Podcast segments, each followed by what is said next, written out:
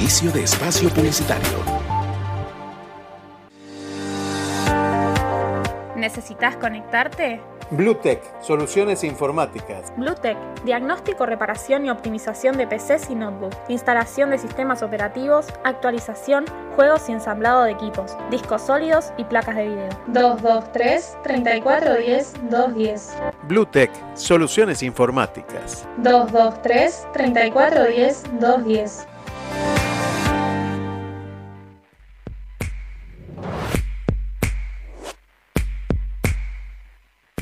Limón Perlé, en Mar del Plata. El sabor de la repostería europea. Únicos en la zona, con las recetas de la abuela. Limón Perlé, Avellaneda Arenales, Mar del Plata. Porque nunca nos fuimos. Nuestros amigos conocen el camino. Más de 10 años cuidando a tu mejor amigo. Claudia Jacob. Estilista canina. Estamos en 37202, casi esquina 24, Miramar. Turnos 2291 54 36 26. Ellos siempre regresan felices. ¿A dónde vas? A comprar helado. ¿A dónde vas? A comprar helado. ¿Y vos a dónde vas? A comprar helado. A comprar helado. Pero todos van a comprar helado. Y claro, helados Magnolia, calle 33 entre 26 y 28 de la ciudad de Miramar. Riquísimos y al mejor precio. Ahí, calle 33 entre 26 y 28, la casita rosada.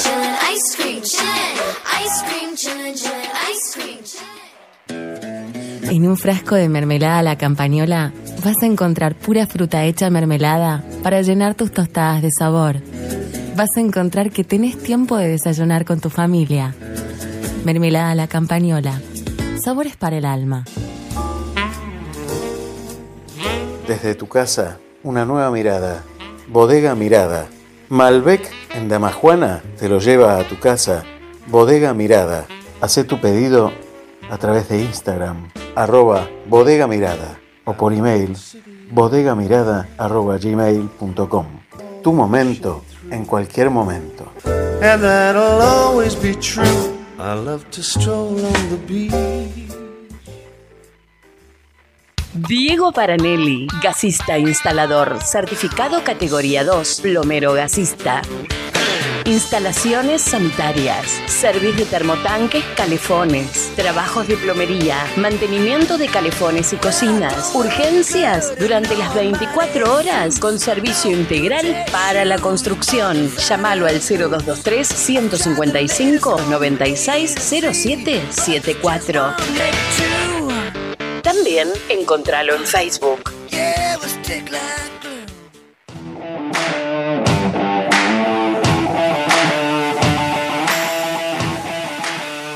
Lubricentro Adrián. Siempre se destaca por la variedad de productos y calidad, excelencia en la tarea y sobre todo por su gran atención. Lubricentro Adrián, Avenida 40 entre 25 y 27, Miramar.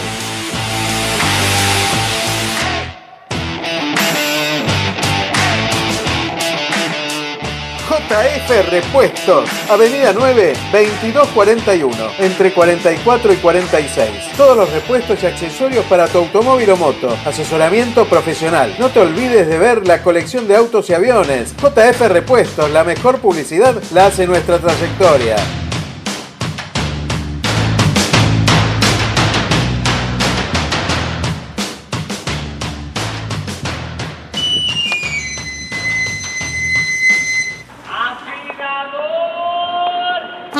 ¿Te quedaste sin filo? Llámalo a Luis Reboredo al 2291 40 12 20. Afilación de cuchillas y tijeras para uso profesional y doméstico.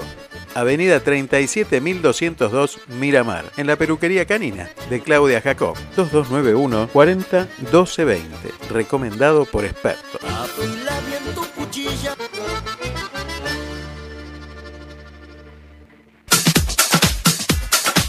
De espacio publicitario. En el canal 220 de frecuencia modulada transmite Activa FM en el 91.9 MHz de tu dial con estudios ubicados en calle 48, número 932, primer piso. Miramar, provincia de Buenos Aires. Bajate la aplicación desde la Play Store. Estación Radio Puente. Estudia Ingeniería Ambiental en Universidad FASTA. Con vos desde el primer día. Más de 20 carreras con modalidad presencial. Informes e inscripción para el ingreso 2022 en www.ufasta.edu.ar. Universidad FASTA. Saber es crecer. Muy buenos días, Adrián. Un saludo grande desde Mar del Plata. En este momento con una temperatura de apenas 6 grados y una térmica de 1 grado. El cielo está despejado y la máxima pronosticada para este día es de 12 grados. Estos son algunos de los títulos de Mar del Plata y la zona. Quisieron entrar a la casa de un jubilado y salieron corriendo cuando disparó el techo. No tenés dañado el audio. Así es como escucha una persona con hipoacusia. Ayúdanos a generar una inclusión desde la base porque la comunicación es un derecho para todos. Entra a www.change.org y suma tu firma para que la enseñanza del lenguaje de señas en las escuelas primarias a nivel nacional sea posible. Hagamos de nuestras manos un lenguaje universal.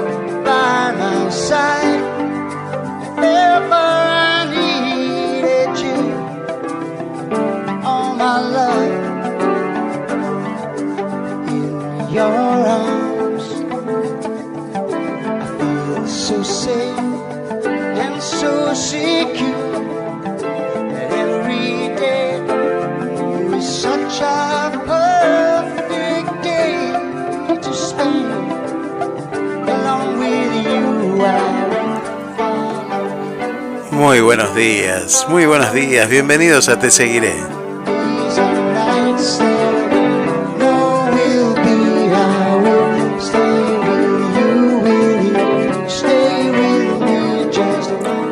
Desde ahora y hasta las 12.30 horas en la Argentina, este es el horario argentino, te voy a estar acompañando allí donde me deje llegar.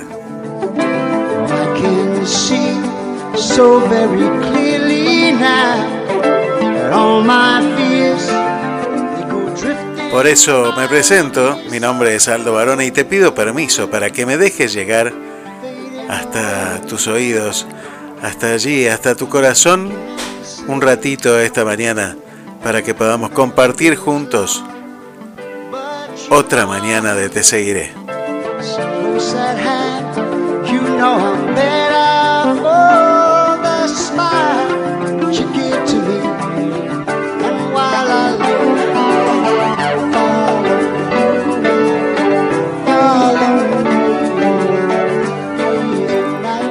Esta mañana fresca aún, después de una tormenta en el día de ayer, una temperatura de 17 grados ahora y un sol que aparece, que quiere quedarse colgado en el horizonte.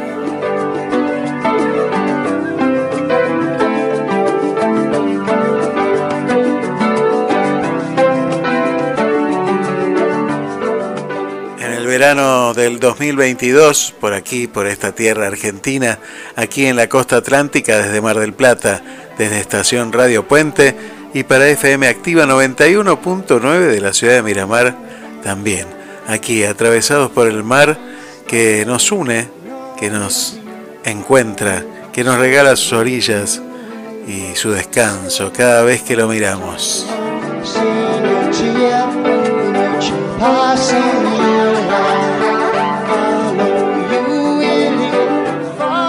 Podés comunicarte conmigo al 223-539-1102. Eso si estás aquí en la Argentina, pero si estás fuera de la Argentina, tenés que marcar el más 549 223 539 1102 y podés enviarme tu mensaje de WhatsApp.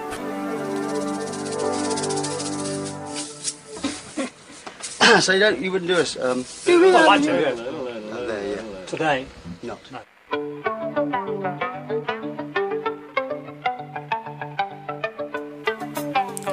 También podés dejarnos tu mensaje a través de las redes sociales, seguirnos y sumarte cada vez a más gente que se une a este, bueno, este camino que hacemos cada sábado por la mañana, pero que vos podés escuchar desde cualquier lugar del mundo a través de www.estacionradiopuente.com y a través de, la- de Spotify.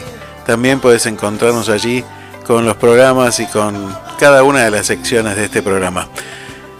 Nos podés buscar y, bueno, escucharlo de noche, de día, a la hora que quieras, en el momento que sea.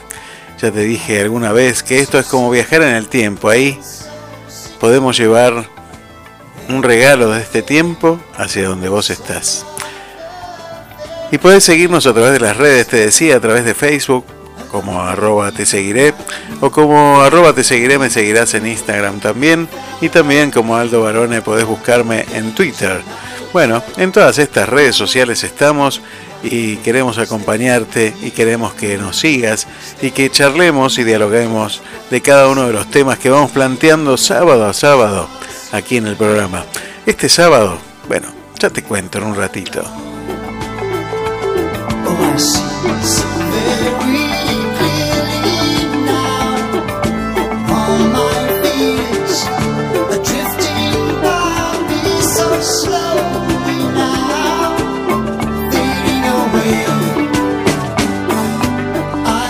Siempre te digo que esto es un diálogo. Y para que sea un diálogo te pido que me mandes tu mensaje a través de las redes, a través de todos los canales que te vengo contando. Y es un diálogo también porque comparto parte de mi corazón con el tuyo.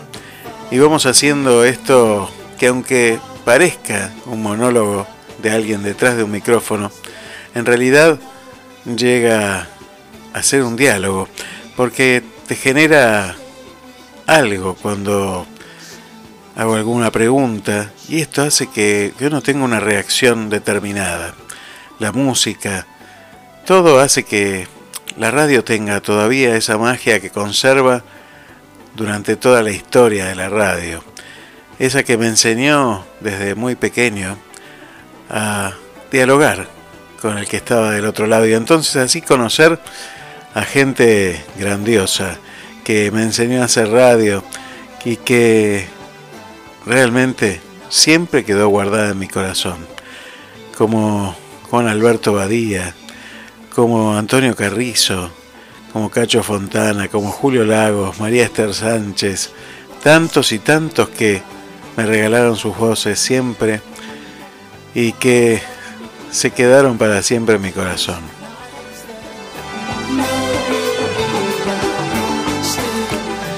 En este pequeñísimo rincón del mundo en el que estoy, en este pequeñísimo rincón del universo en el que trato de transmitir algo de mi voz, me gustaría quedarme este milisegundo de la historia del mundo para que podamos dialogar esta mañana.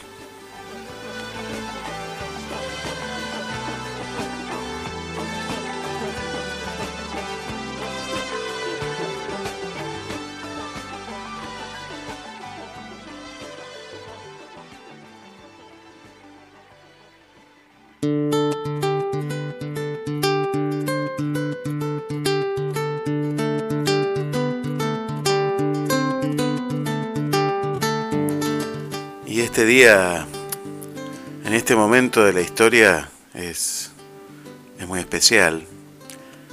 Hay alguien que está pasando un momento seguramente de los más difíciles de, su vida. Yo quiero abrazarlo con este programa dedicado a él en este momento tremendo que que nos enfrenta a veces la vida. Recordar también a, a Manuel, que está en otro plano de esta realidad. Y recordar a Marcelo también, que hoy está cumpliendo años. Así que este programa va dedicado a los tres. Vamos a hablar hoy de no desesperar. No desesperar que significa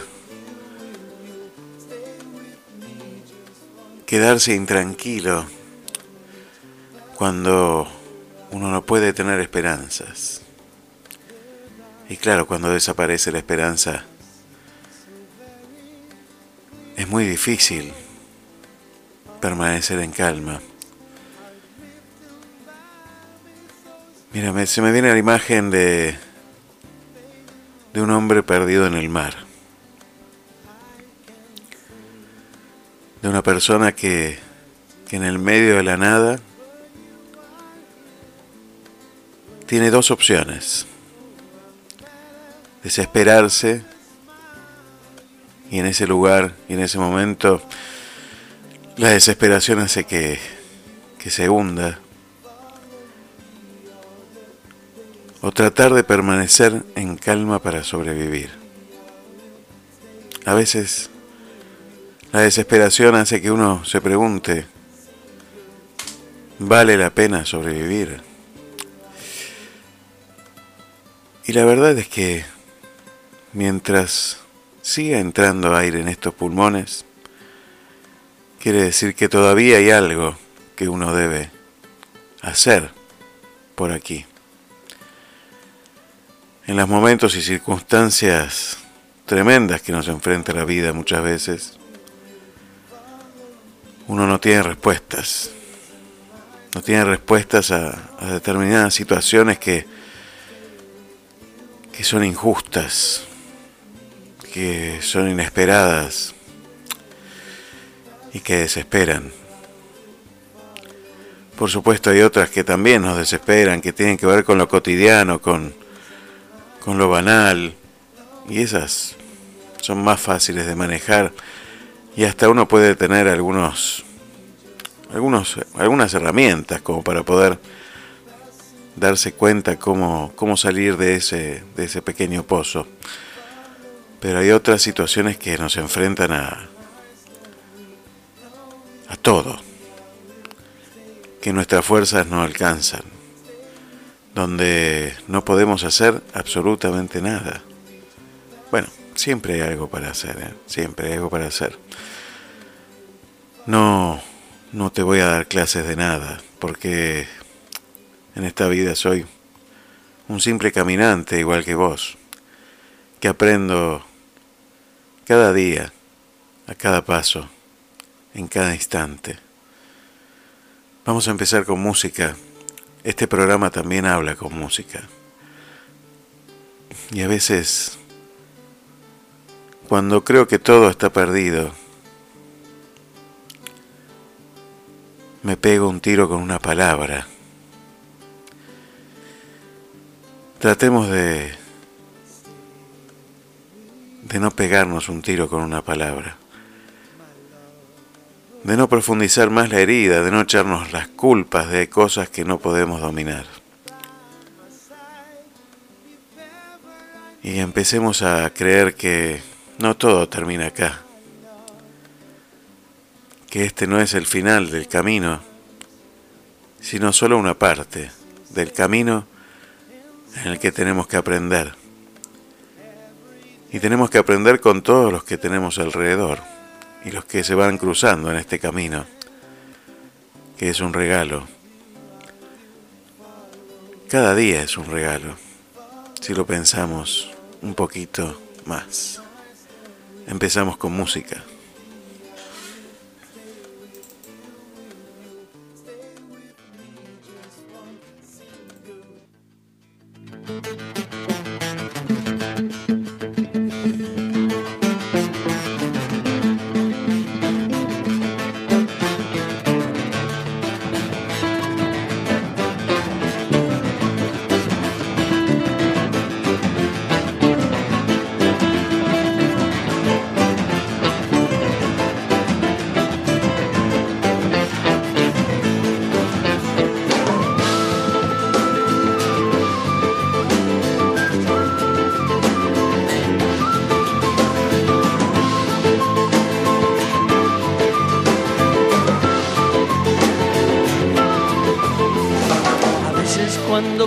pienso que todo está perdido, voy hacia alguna de las formas de la muerte.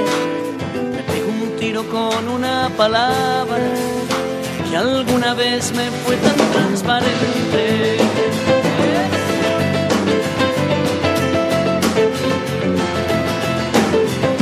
Ternura del agua que corre, refugio en la llegada de unos trenes los mares, curvas de los puertos, con mujeres descalzas en el verde.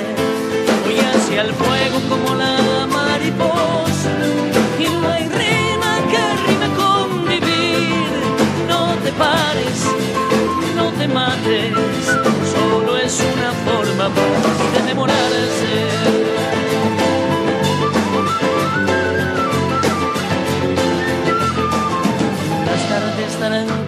Cuando extraño todo.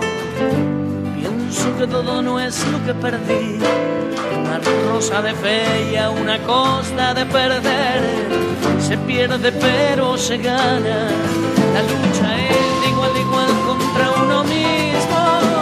Y eso es ganar. No te pares, no te mates. Solo es una forma más de demorarse.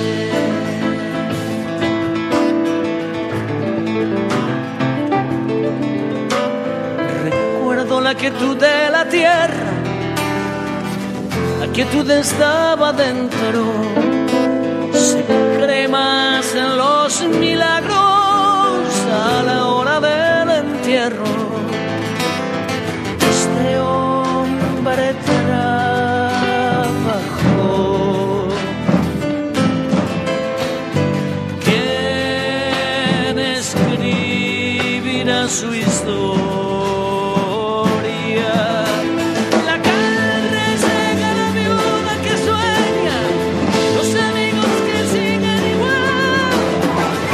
zapatillas, el florero vacío. Quién sabe si se puso a pensar para qué vivo.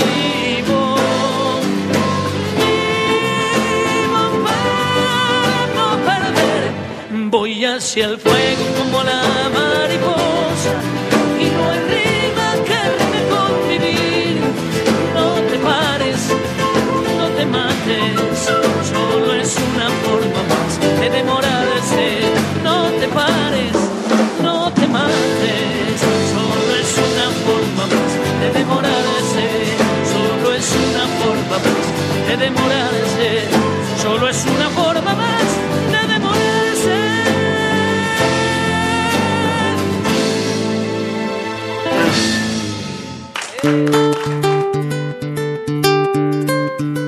comunicate con nosotros al 223-539-1102. Si estás fuera de la Argentina, podés marcar más 549-223-539-1102. Puedes enviarnos tu mensaje, contarnos a través de las redes sociales también, a través de Facebook, en Te Seguiré o en, Radio Puente o en mi Facebook personal, Aldo Barone. También lo puedes hacer a través de Instagram, a través de arroba Te Seguiré, me seguirás. Bueno, como quieras, comunícate con nosotros. Vuelvo a insistir, esto es un diálogo. Y esta mañana quería plantear el tema, sí, este de, no desesperar, pero vincularlo con situaciones que en la vida nos dan paz. Y en este sentido quería preguntarte, ¿cuándo fue la primera vez que conociste el mar en tu vida? ¿Por qué el mar? Porque lo tengo acá cerca, porque en mi vida lo conocí desde muy pequeño, muy pequeño, desde bebé. Y siempre me maravilló la inmensidad. Me pareció algo tan grandioso y siempre me sentí tan pequeño que cada vez que, que puedo, que es todos los días, lo miro, contemplo. Contame cuándo conociste el mar. Decime a través de un mensaje qué te causa el mar. Tal vez hayas nacido al lado del mar, tal vez no, tal vez lo elegiste como tu lugar en el mundo, tal vez elegiste otra cosa, como la montaña. Pero tenemos esos lugares que nos regala la vida y cada día para encontrar la paz, para encontrar la inmensidad y también darnos un baño de humildad que nos viene bien a todos, siempre, para darnos cuenta de que hay algo más grande. Esa, esa maravilla del mar, llegando a la orilla con calma, o esos días de tormenta en el mar. Bueno, contame, contame qué, qué te da calma. Y si en esos momentos de desesperación acudís a mirar el mar, o acudís a, a buscar la paz de alguna manera, bueno, mandame un mensajito al 223-539-1102 y, o a través de las redes, como te dije antes, como hizo Fabiola. Le mandamos un saludo a la gente de Magnolia que, que bueno, que siempre está, que siempre está, siempre nos escucha y que siempre participa. Y me dice, no te desesperes, loco, todo va a andar bien. Por supuesto que sí, por supuesto que sí. En un ratito ya hablamos con el profesor Charlie Navarro sobre este tema sobre la desesperación. No te desesperes.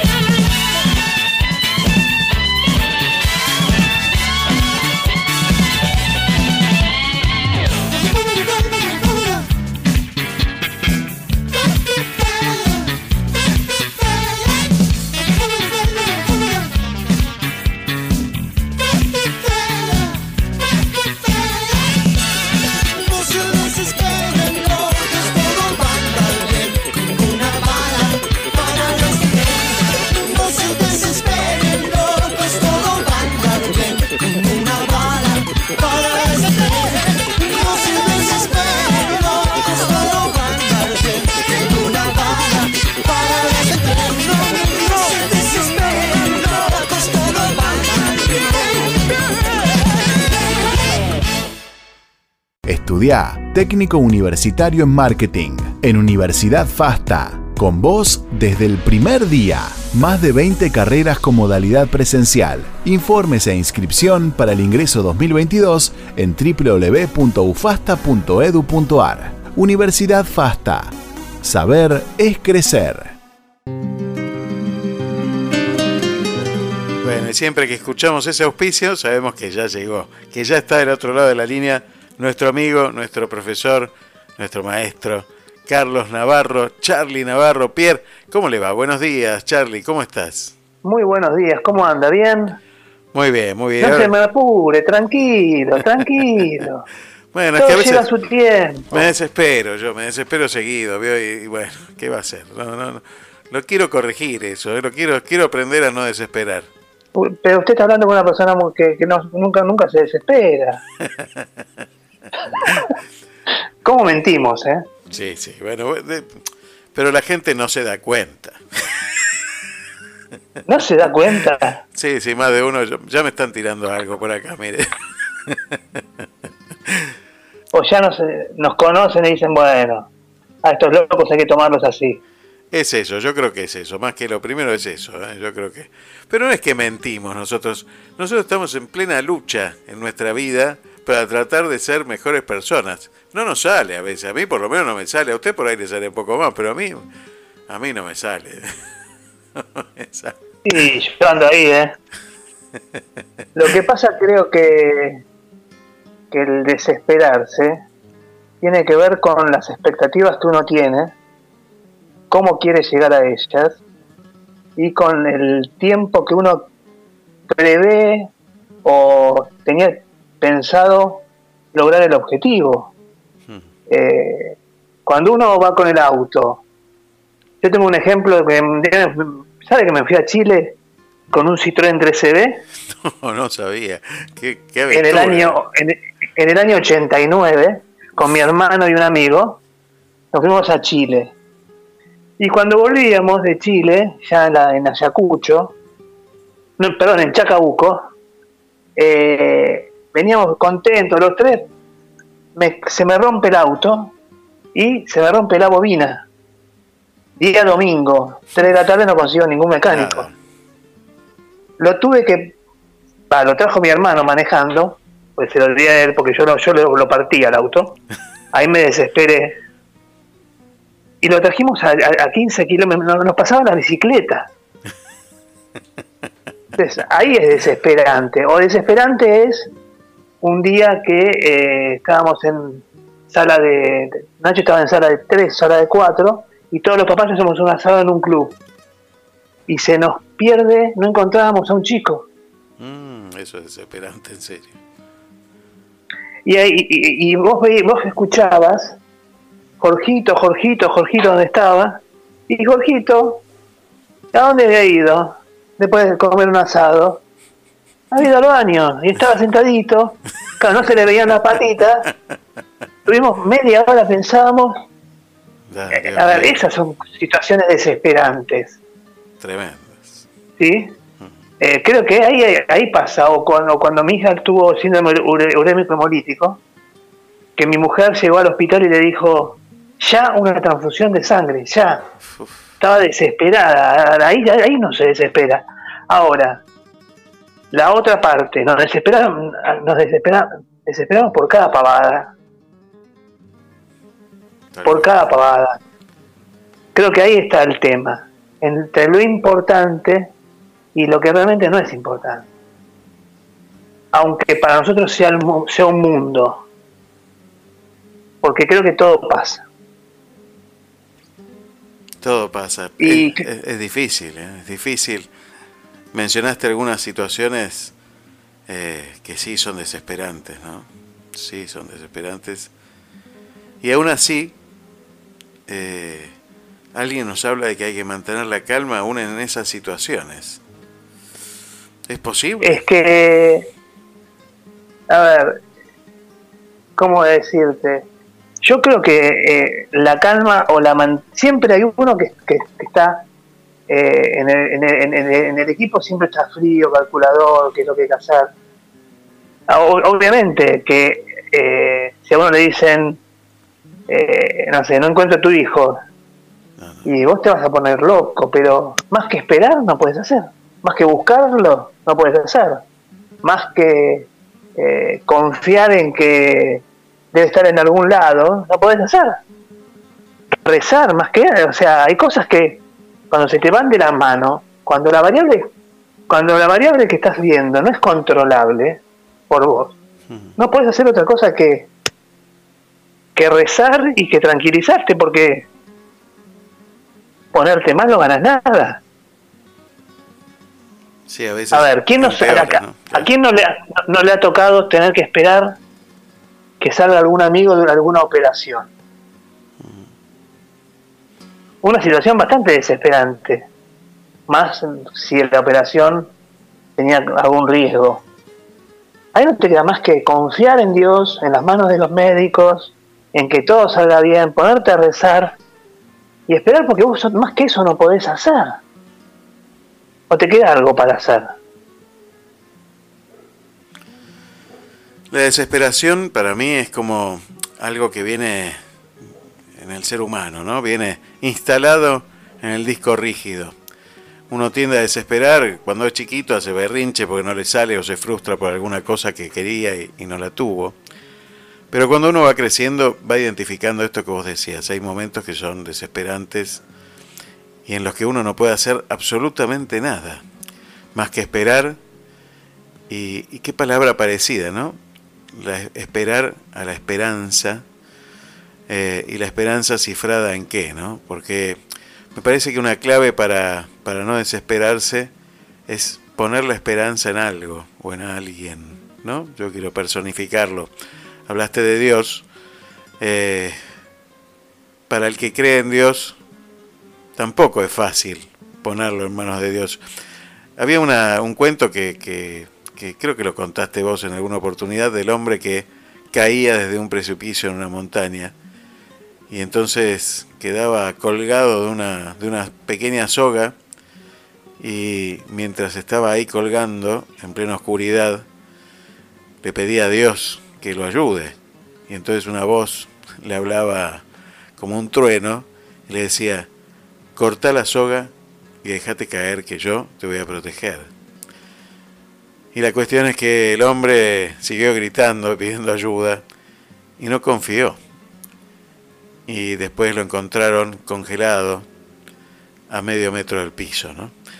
Eh, sí, porque no confió. Claro, porque no, no ponemos, ponemos la esperanza en, en, cuestiones equivocadas, no confiamos, o no sabemos en quién confiar, o confiamos en quien no debemos confiar. O esperamos que todo lo resuelva otro, cuando a veces tenemos que resolver nosotros, ponernos en movimiento. Digo, me parece que, que a veces, hoy estamos hablando también del mar y de estas situaciones complejas que, que pueden ocurrir en el medio del mar cuando todos tuvimos alguna pequeña experiencia de, de, alguna ola que nos arrastró un poco, y ni hablar de si uno está en un bote y se da vuelta el bote en el medio del mar, ¿no? ¿Cómo hacer para no desesperar en esos momentos? Porque desesperar significa que uno se hunde. Y claro, vida... pero ahí, ves, ahí tenés, ahí tenés bien claro. Vos te desesperas y te hundís, entonces tenés que mantener la calma. Yo creo que la, el, el, saber qué hacer es fundamental. El tener la información de, de que de hacer los simulacros, por ejemplo, en los edificios donde uno trabaja, son fundamentales. Porque vos sabés ante una, ante algo desesperante, como puede llegar a ser un incendio o algo, vos sabés qué hacer. Porque cuando no, no tenés ni idea, vos haces lo que crees que, y cada uno hace lo que lo que pueda llegar a ser mejor. Por ejemplo, cuando viene un auto de frente, en un, ¿te acordás de la antigua Ruta 2? Sí, sí. Un auto de frente. Vos pasaste a un camión y vienen vos y el auto de frente. Eso tendría que estar reglamentado, qué es lo que hay que hacer. Si va para la derecha, para la izquierda. No, siempre se la pegan de palo. Sí, sí, sí. Porque no sabemos qué hacer. Entonces, creo que confiar en uno, confiar en el otro, confiar en Dios, tener fe, paciencia, saber tener objetivos, no perder la calma, el que pierde, el que se enoja, pierde. Analizar las distintas situaciones creo que son medidas que nos pueden llegar a no desesperar.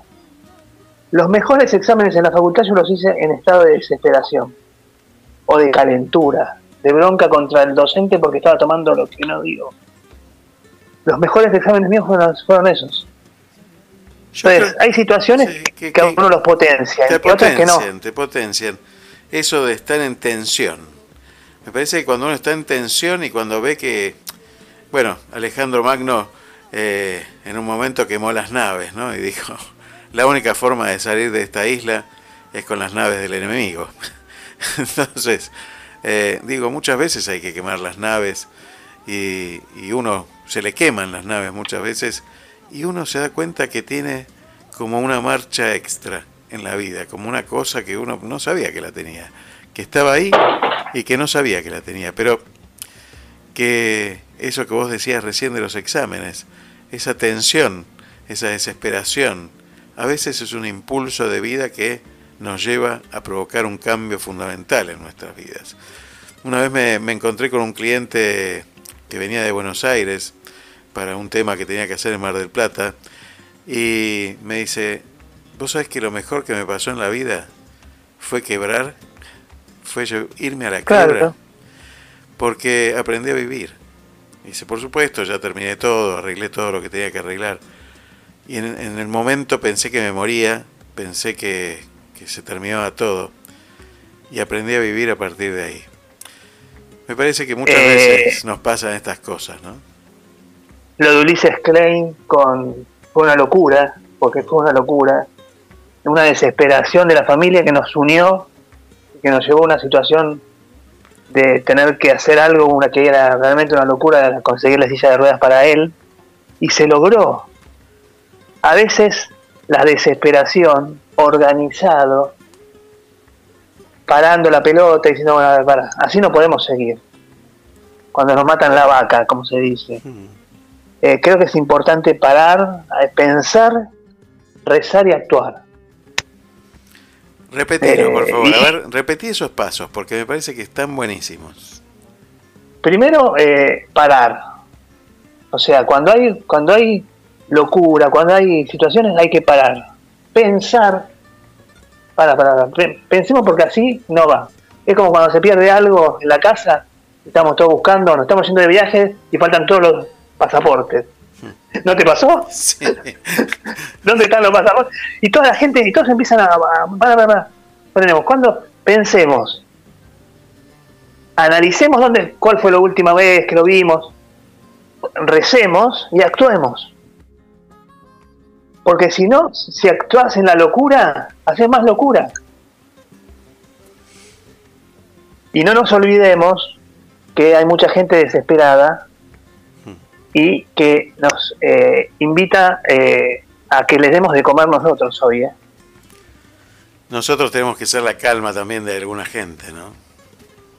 Claro, y muchas veces uno lo que uno hace es meterle más leña al fuego. Y en vez de decir, para, para, para, yo a veces le digo a mis hijas, para, para, para, vamos a hacer que no pasó nada, repitamos la escena. Esa es otra. Repit- repetir la escena. Y creo que la última es la confianza y la esperanza. Vos me trajiste hasta acá por algo. Bien.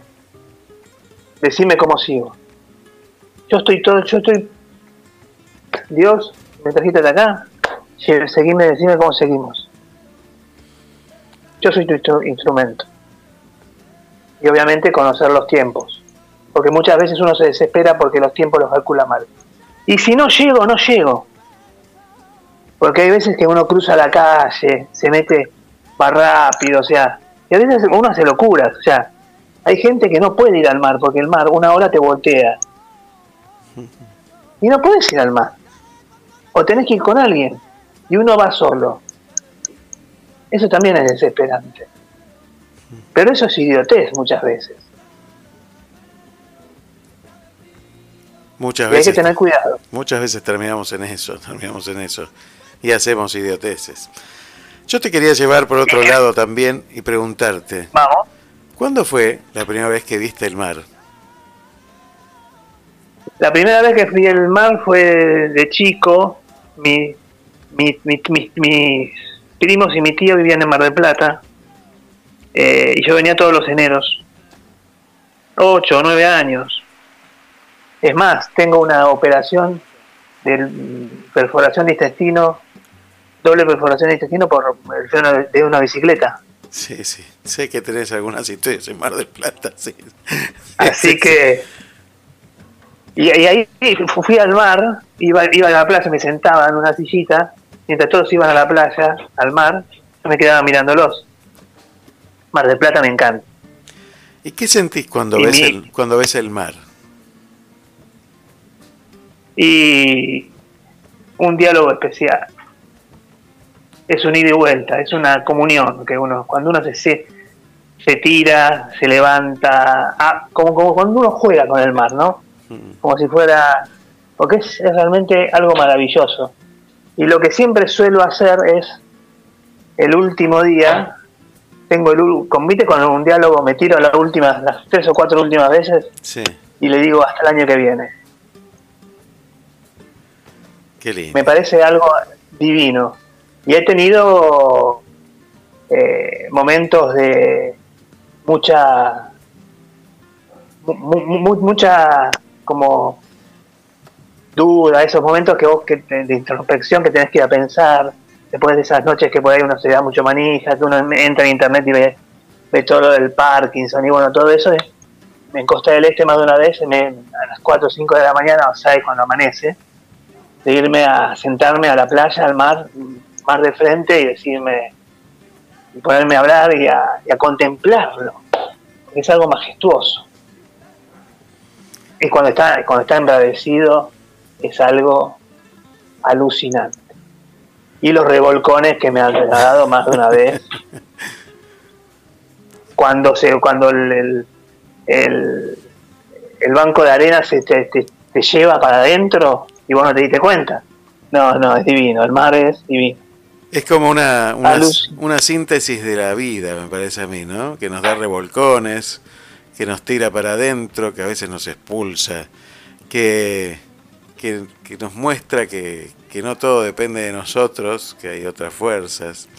Y también me parece a mí que el mar, uno a veces lo ve como, como un impedimento, como una división entre el mundo, ¿no? Como una frontera inabarcable. Hoy uno tiene amigos del otro lado del mundo y el mar parece como una cuestión que divide.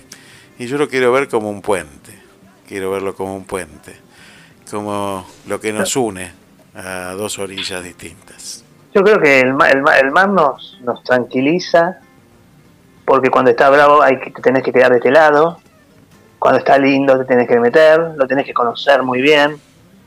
Es un amigo, pero que, que la tiene clara, él, él sabe su función y que hay que tenerle mucho respeto. Y es algo maravilloso. Y está todo el año. Está siempre, está siempre. Gracias Charlie por dejar tus huellas en la orilla. Gracias. ¿eh? Gracias por tanto. Perdón por tan poco. Abrazo gigante. Abrazo, chao, chao. Estudia Ingeniería Ambiental en Universidad FASTA. Con vos desde el primer día. Más de 20 carreras con modalidad presencial. Informes e inscripción para el ingreso 2022 en www.ufasta.edu.ar. Universidad FASTA. Saber es crecer.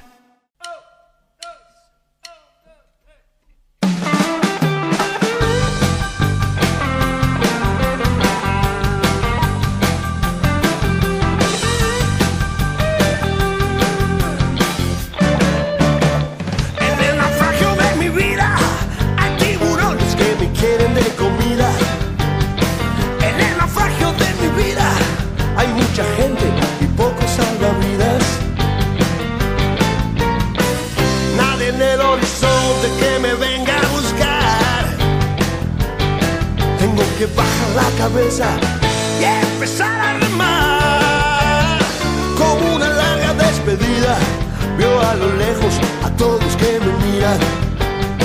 En el naufragio de mi vida hay muchos planes que van a la deriva.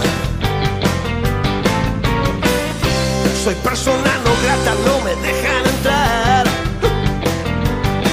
Mi plata ya no vale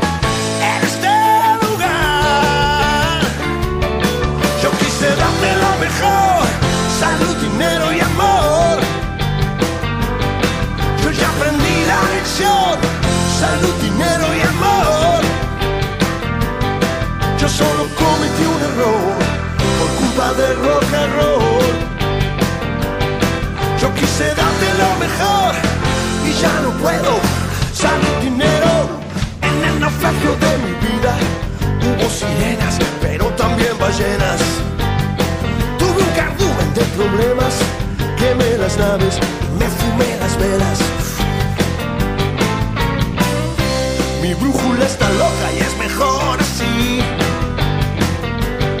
Que el destino me lleve a donde tenga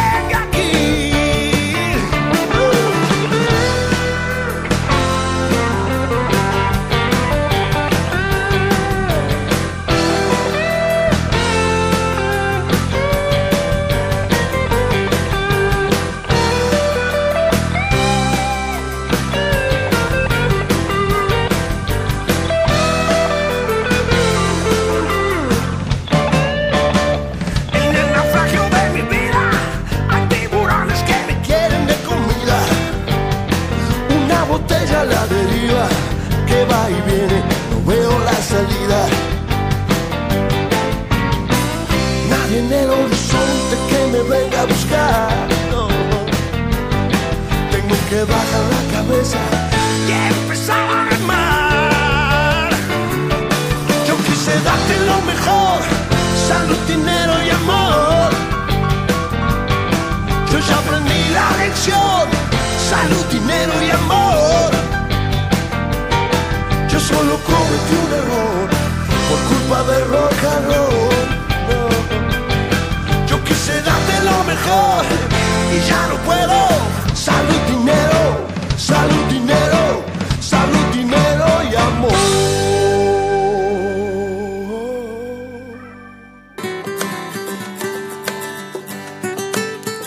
después de escuchar al profesor Charlie Navarro, siempre uno se queda meditando, pensando.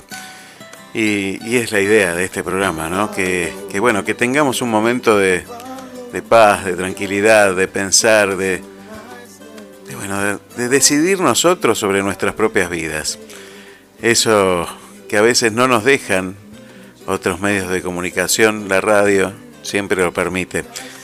Y voy a leer algunos de los mensajes que van llegando al 223-539-1102. Vamos a tratar de leer todos los mensajes. ¿eh? Vamos a ver si podemos llegar a leer todos los mensajes en el día de hoy. Desde ya muchísimas gracias a todos los que nos escriben y nos mandan mensajes. Decime, ¿cuándo conociste el mar?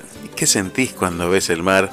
Si te da calma, si te da paz. Bueno, contame, contame al 223-539-1102 más 549 223-539-1102 y escribís desde el exterior.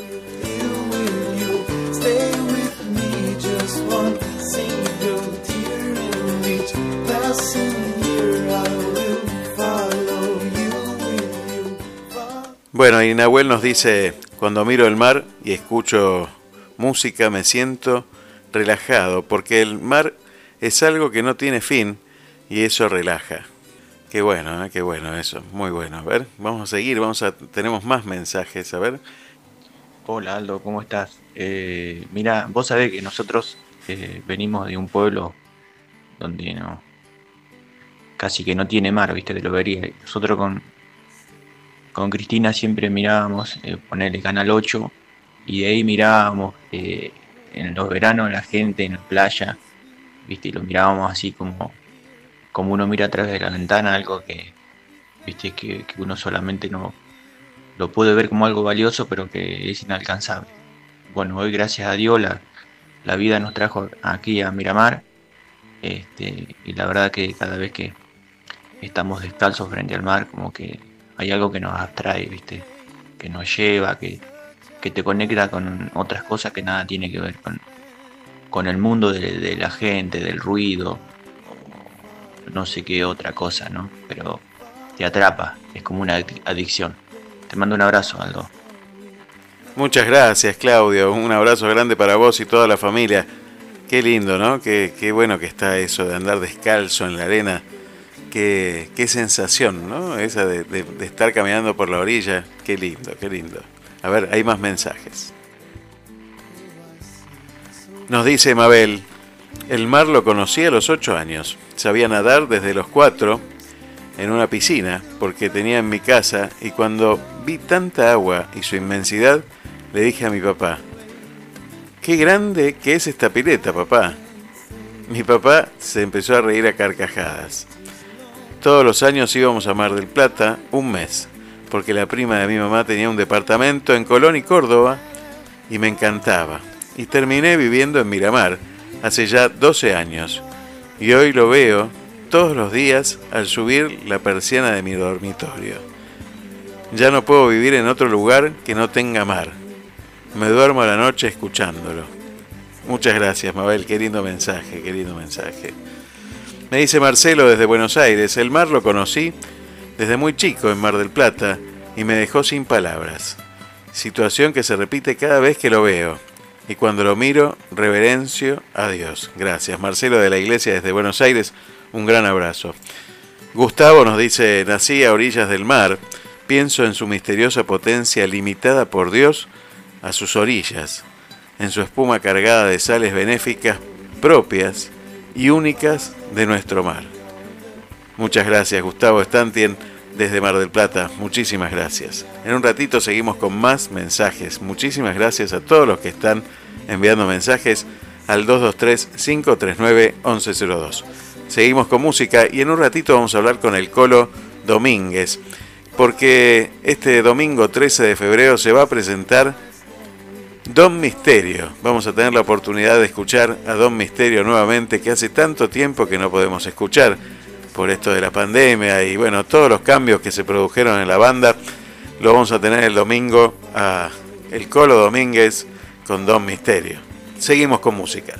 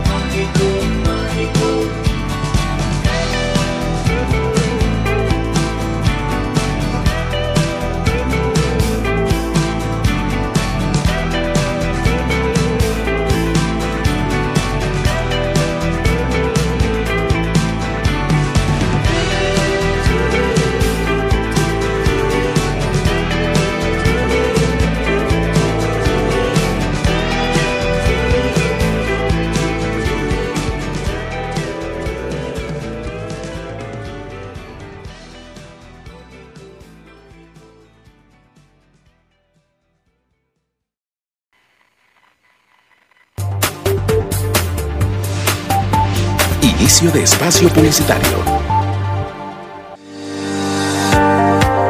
¿Necesitas conectarte? Bluetech, soluciones informáticas. Bluetech, diagnóstico, reparación y optimización de PCs y notebooks, instalación de sistemas operativos, actualización, juegos y ensamblado de equipos, discos sólidos y placas de video. 223 3410 210 Bluetech, soluciones informáticas. 223 3410 210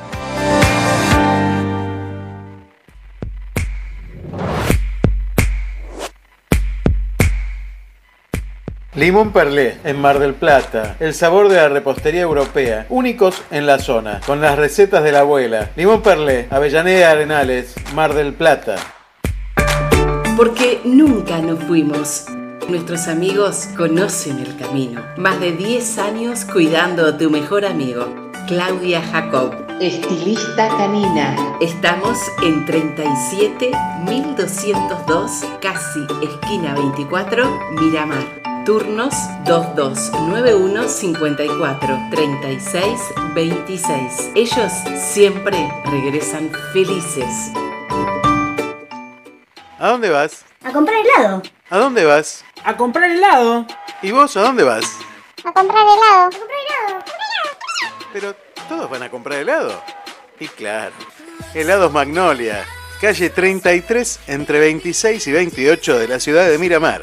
Riquísimos y al mejor precio. Ahí, calle 33 entre 26 y 28, la casita rosada.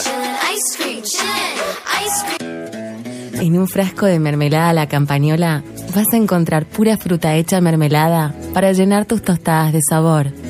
Vas a encontrar que tenés tiempo de desayunar con tu familia.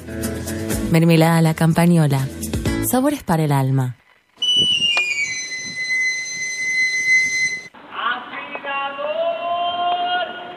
¿Te quedaste sin filo? Llámalo a Luis Reboredo al 2291 40 12 20. Afilación de cuchillas y tijeras para uso profesional y doméstico. Avenida 37202 Miramar, en la peluquería canina de Claudia Jacob. 2291 40 12 20. Recomendado por expertos. Afila bien tu cuchilla. Fin de espacio publicitario. En el canal 220 de frecuencia modulada transmite Activa FM en el 91.9 MHz de tu dial, con estudios ubicados en calle 48, número 932, primer piso. Miramar, provincia de Buenos Aires. Quédate en Radio Puente www.estacionradiopuente.com.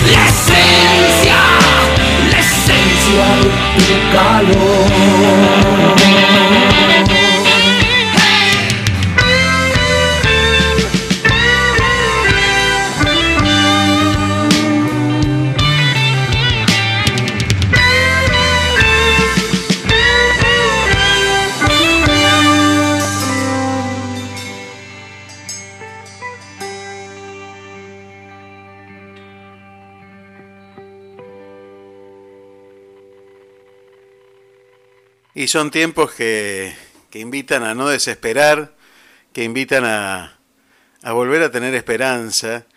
Y la verdad que si hay algo que nos da siempre esperanza es la música.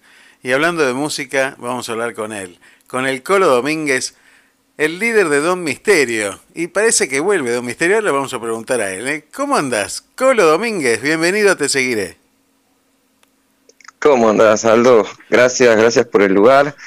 Este, sí, por suerte estoy volviendo a los ruedos, después de algunos problemitas personales y bueno, de la pandemia que nos, nos destruyó un poquitito a los músicos, principalmente al arte, viste, que influyó mucho. Tal cual. Y bueno, eso me afectó también. Pero bueno, ya estamos volviendo, sí, Don Misterio vuelve ahora eh, el domingo a las pistas. Estuvimos haciendo un showcito muy chico para poca gente, pero realmente la presentación oficial va a ser este domingo. Este próximo domingo 13 de febrero, ¿en qué lugar? Porque también el lugar es eh, imponente, ¿no? Sí, es eh, eh, en la costa, en la playa, al aire libre, Avenida 9 y Costanera, Qué lindo. eh, la playa deportiva que le llaman. Este, bueno, ahí va a haber un escenario, hay un escenario armado y ha, ha habido también espectáculos ahí también. Y bueno, a las 6 de la tarde está el horario. Qué lindo el marco, me encanta, me encanta el marco y escuchar algún temita que, que bueno, que, que venimos escuchando aquí en Te Seguiré, lo vamos a poder escuchar en vivo también. Deja que salga el sol, ¿lo podremos escuchar? Uy, va a ser difícil. Bueno, bueno. pero todo no hace importa. por tu amor, primero para que, que es un clásico, ¿viste? Bueno, bueno, Porque te comento, eh, Don Misterio, Don Misterio vuelve, este, eh, pero no con la misma formación, ¿viste? Este, sí, vuelve con una de las formaciones antiguas, que es una de las originales, cuando Don Misterio decide hacer el tributo a Criden, porque Sí. la banda ya tiene 23 años, va a cumplir este año. Qué bárbaro. Pero Pero, bueno, ¿pero qué hora empezaste? Cuando eh, tenías dos años. no, pará. Yo sé que soy pibe, pero no, que no. Ya tengo cincuenta y pico.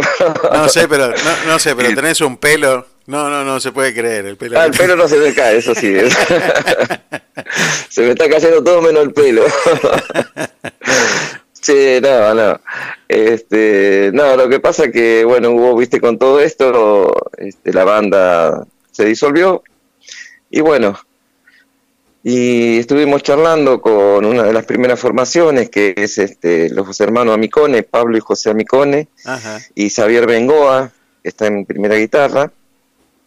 Ellos eh, tenían formado Elefante, una banda de temas Claro, propios, sí, hace sí, rato. conozco. Y bueno, charlando, yo lo fui a ver, me invitaron a cantar una noche, qué sé yo, y, y me dice, ¿por qué no armamos de nuevo? Y dale, yo, ganas de tocar no me faltan. Yo estaba haciendo solista, ¿viste? Pero la banda es algo mío, yo no, no lo puedo dejar.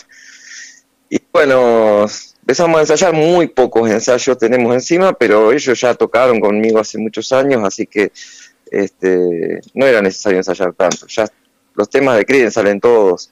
Y bueno, los temas propios quizás es lo que más le falta. Pero, bueno, ya a- tenemos algo, algo, lo vamos, algo vamos a mostrar. Vamos a escuchar Creedence. Buenísimo. Sí, buenísimo. Creedence, sí, sí, sí. Buenísimo. Escu- sale. Escuchame una cosa, bien. estuviste haciendo melódico, dijiste recién, y, y en este tiempo, bueno, estos tiempos difíciles donde todo el arte quedó guardado y, y no se puede hacer ningún show, pero también estás haciendo algo de, de carrera solista que has empezado con esta música melódica y que, que invita Sí, sí. a otras cosas, invita esa música. Exacto. A mí me gusta, el tema melódico siempre me gustó, este, quizás porque vengo de familia, mi padre fue folclorista toda la vida, integrante del trío vocal argentino, y bueno, este, ellos hacían también, Nino Bravo, hacían cosas muy, muy lindas que realmente a mí me gustaba mucho. Y bueno, eso me pegó y, y siempre seguí el melódico, a mí me gusta. Por eso como solista me pareció un poquitito más acorde. Este, y bueno, estuve, estuve tocando haciendo algunas cosas, fui a Buenos Aires, al Galpón, también hice un showcito allá, acompañando al Aviondo, y después, bueno, este, pero poco, poco, no, nunca fue mucho lo que hice.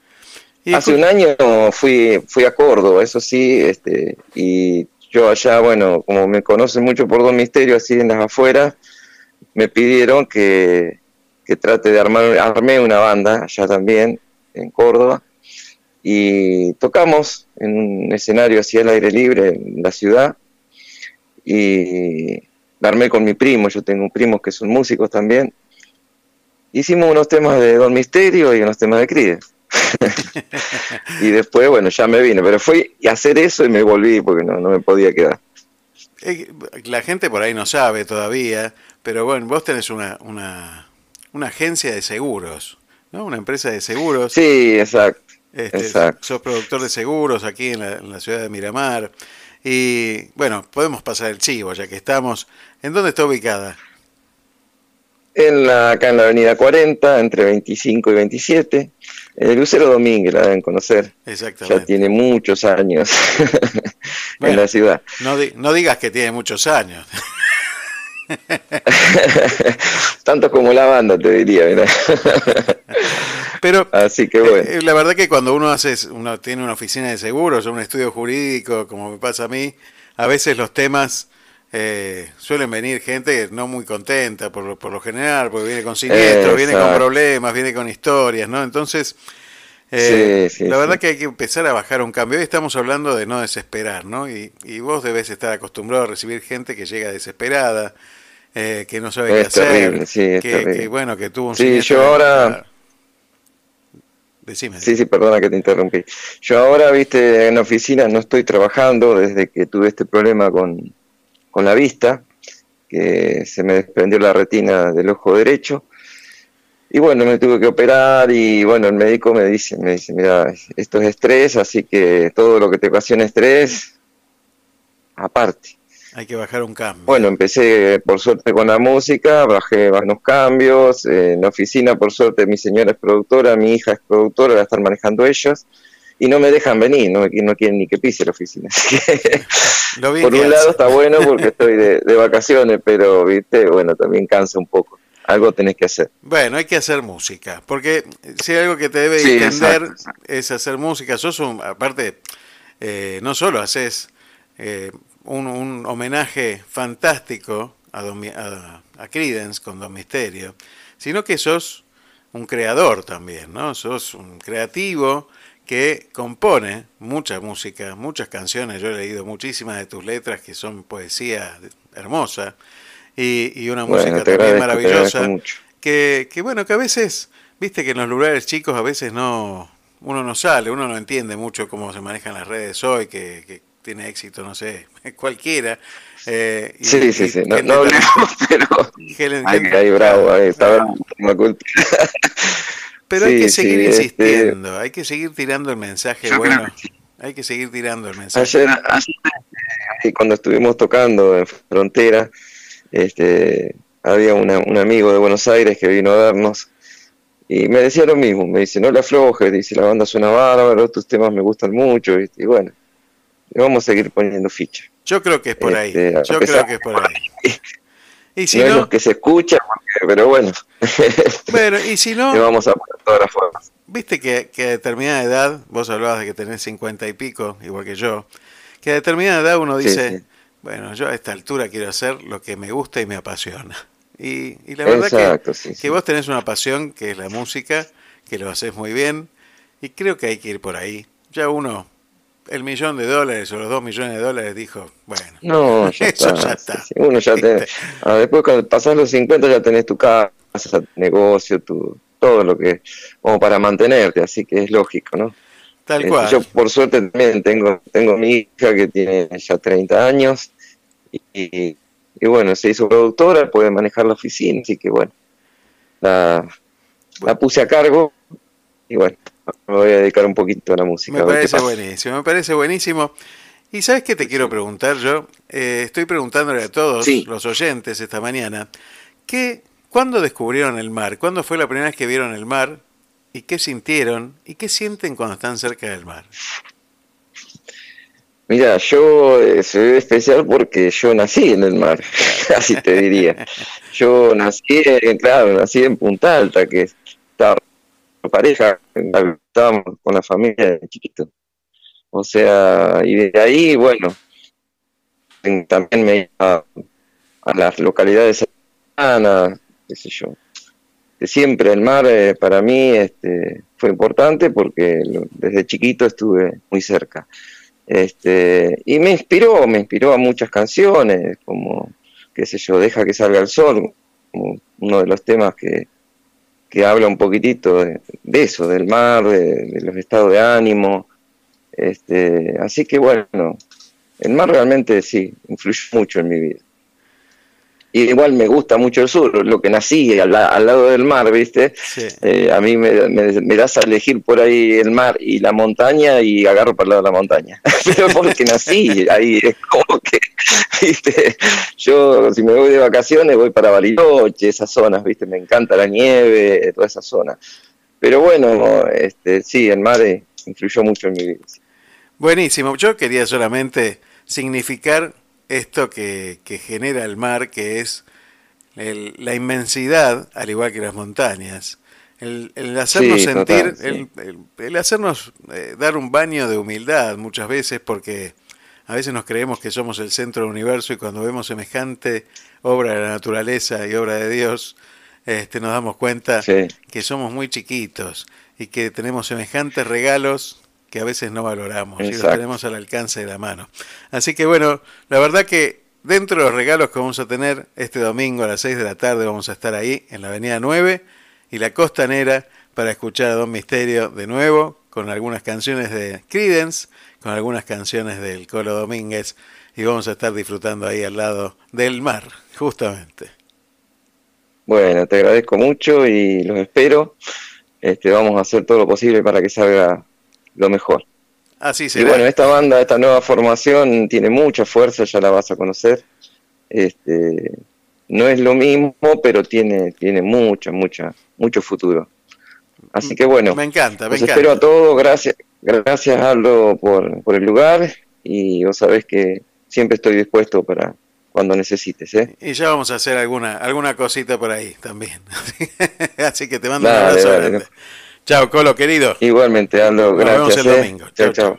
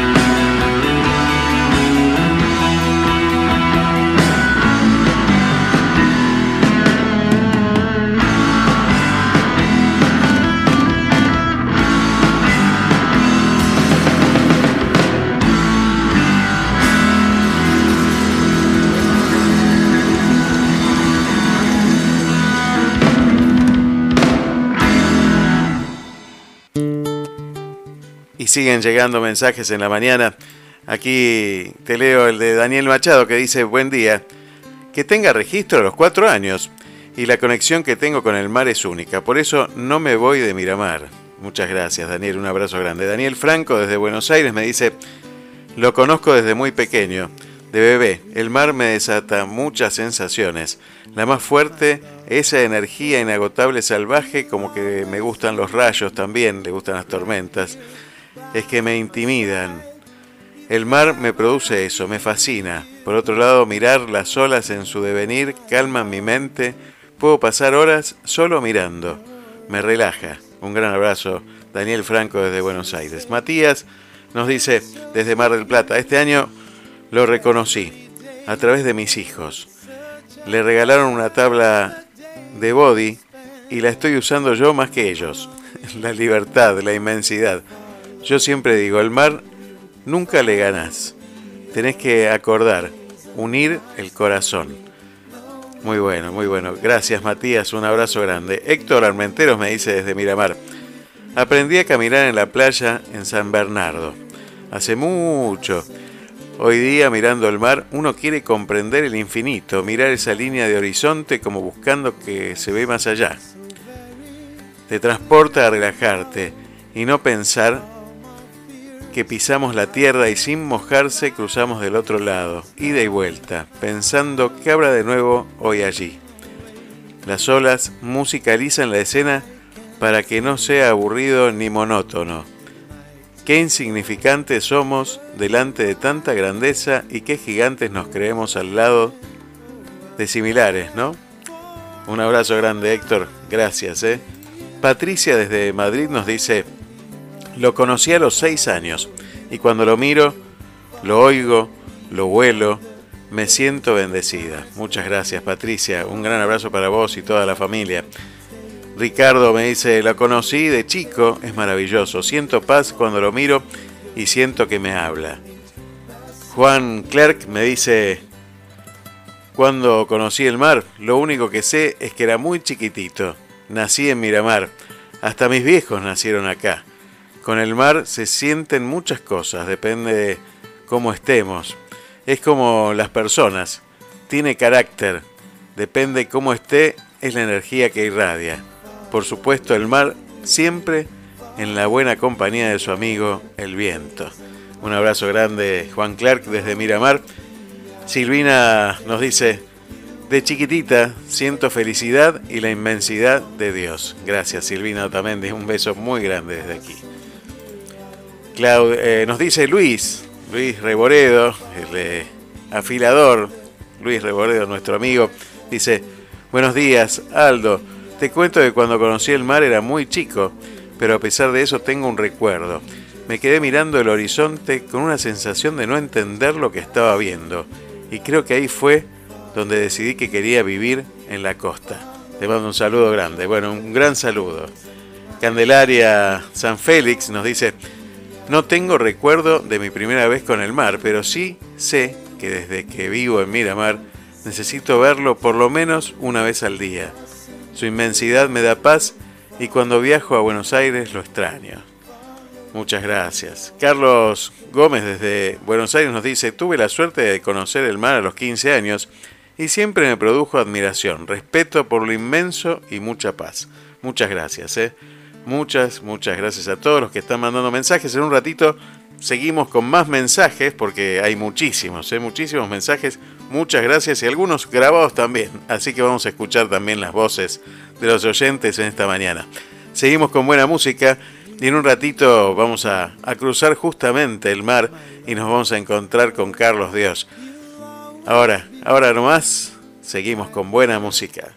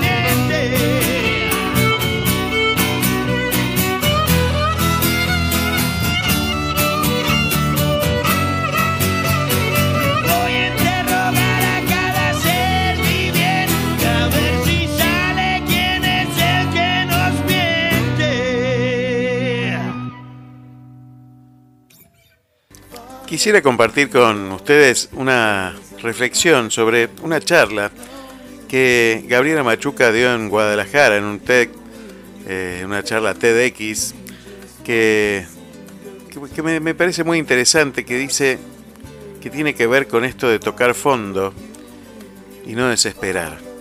Así que la compartimos, si te parece.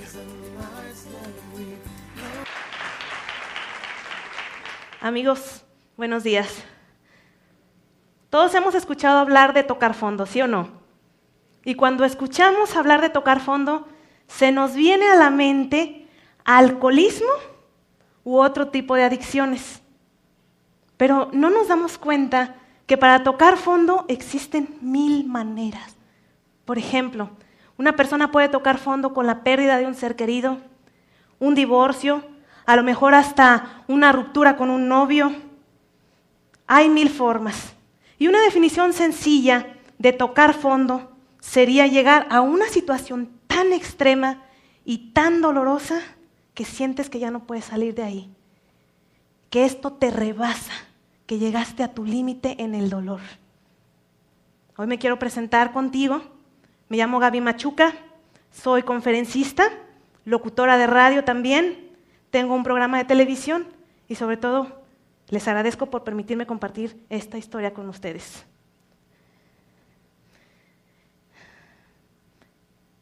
Este tema me cuesta trabajo hablarlo porque, bueno, voy a hablar de mi mamá y de mi papá. Ahora ya llevo una relación buena con ellos, pero durante muchos años, desde mi niñez, pues no fue así. Me crié en un hogar disfuncional, con la típica mamá sumisa, demasiado buena y abnegada, y un papá machista y violento. Fue un hogar lleno de frustraciones, de mucho dolor, de muchas descalificaciones, sobre todo hacia la mujer. Les voy a poner un ejemplo de lo que vivía en casa. Si mi mamá platicaba con una amiga o con alguna vecina que estaba esperando bebé, y cuando ya nacía el bebé, iba y le preguntaba, ¿qué tuviste, amiga? Fue una niña. Ay, pobrecita. Ya vino a sufrir al mundo. Cero oportunidades por ser mujer. Volví a tener bebé esa señora u otra señora. ¿Qué fue? Fue un niño. ¡Ay, qué emoción! Si vieras qué contentos estamos todos porque está contento mi marido. Tiene todas las puertas abiertas para salir adelante en la vida. Y con esa idea me crié. Y llegó el momento de llegar a la escuela, al kinder y a la primaria. Y cuando tú vas con esta idea, bueno, pues crees que como no tienes oportunidades y eres mujer, pues yo ya iba con la idea de que para qué vengo a la escuela. Si de todas maneras no voy a pasar de ahí, no tiene caso que me levante temprano para ir a estudiar. Y así estuve durante toda mi primaria. Y Aquí en esta foto que ustedes están viendo, si se fijan, hay una flechita amarilla. Bueno, ahí fue donde conocí por primera vez también que fuera de casa había cierta discriminación hacia las mujeres y también por el hecho de no tener dinero, por ser mujer y no tener dinero. Esa niña que apenas se alcanza a ver ahí sus piecitos, es una niña que la sacaron de cuadro de la foto por el hecho de ser una niña que no llevaba zapatos. Y eso lo hicieron los maestros. Ahora me doy cuenta que existe algo que se llama bullying docente y que muchos maestros lo hacen en las escuelas hacia niños o niñas. Y es algo muy difícil de llevar y lo vivimos muchos compañeros en esa escuela que era muy humilde. Era una escuela donde los niños iban sin zapatos y a los que les iba muy bien, pues iban con sandalias. En ese ambiente me crié. Fíjense, si cuando somos adultos es tan difícil que nos demos cuenta si tenemos baja autoestima, sí o no, oímos hablar de eso ya donde quiera. Es como una especie de moda, esa palabra de eleva tu autoestima, sal adelante, tú puedes. Pero lo identificas en ti. Pues imagínate, si nosotros como adultos a veces no lo podemos hacer, de niño mucho menos. Y si no tienes en casa la guía y alguien que te diga, eres valioso, eres importante, tú puedes, bueno, pues te enfrentas al bullying. Fíjense que el bullying no es nada más responsabilidad de uno de los niños, es responsabilidad de los dos, tanto del que ataca como del que es atacado. Los dos tienen baja autoestima. Así es. Y entonces, cuando tienes baja autoestima, yo lo comparo a como emitir una especie de radiaciones, por decirlo así, que los demás perciben consciente o inconscientemente. Esa, esa radiación que tú emites, la emites sin saber. Y es algo así como si en la espalda te pusieras un letrero que dice, patéame. Y entonces los demás lo captan y claro que obedecen. Y por eso dices, ¿por qué todo el mundo me trata mal? ¿Por qué todo el mundo trata mal a, a mi hijo en la escuela? Puede ser que esté batallando con baja autoestima. Y si un niño ataca, también es porque necesita sentirse importante de alguna forma y lo hace atacando a los demás. Esa niña era yo en sexto año de primaria. Como pueden ver, una niña muy gordita. Y por ser gordita, bueno, en aquel tiempo no había tantos niños gorditos en la escuela como ahora, y ahora es más natural. Yo era la única. ¿Sí? Realmente, ahora ya bueno, en aquel tiempo yo era la única en el salón. Y claro que el bullying era contra mí, porque si yo corría, era de que, cuidado, se va a caer la escuela porque viene corriendo Gaby. Suena gracioso, pero se le batalla bastante y nuestros hijos batallan con eso. No sé si ustedes lo vivieron también. Y comía yo mi torta en el baño para que los compañeros no me vieran comer. Porque si me veían tomar un trago de agua era, uy, ya se va a acabar toda la tiendita. Y pues me la pasaba encerrada en el baño y las maestras pues me castigaban porque no entraba a las clases. Y una, en una ocasión, pues cansada de estos abusos, golpeé a una niña y me corrieron del colegio. En esa foto fue a donde fui a parar, a esa escuela. Fíjense bien, son puros hombres. Dos años estuve en escuela de hombres y no salí en la foto porque la directora dijo, eres mujer y manchas el cuadro. Y seguí con esa idea. Las gordas a nadie le gustan. Como siempre escuchaba esas comparaciones, mira tu prima qué delgadita, qué bonita. A ella sí le va a ir bien en la vida. A los gordos nadie los quiere. No caben por ningún lado. Imagínense qué triste es que ves la ropa así chiquita de la Barbie, de la Rosita Fresita, de esos personajes que nos gustan a las niñas, y que te tengas que poner ropa de señora porque no hay de tu talla. Es difícil vivir así. Y como crecí con esa idea de que las gordas a nadie le gustan, pues el único consuelo que encontraba era en la comida. Qué contradictorio, ¿no? Y caigo en un trastorno alimenticio llamado anorexia y bulimia, que en aquel tiempo tampoco se conocía. No había internet, o sea, ya estoy viejita, fíjense. No había internet, no había los medios para que alguien pudiera leer los síntomas y decir, mi hija tiene esto, o a mí me está pasando esto. Caía en hospitales con los dolores terribles de estómago por no comer y los médicos tampoco sabían qué era lo que tenía.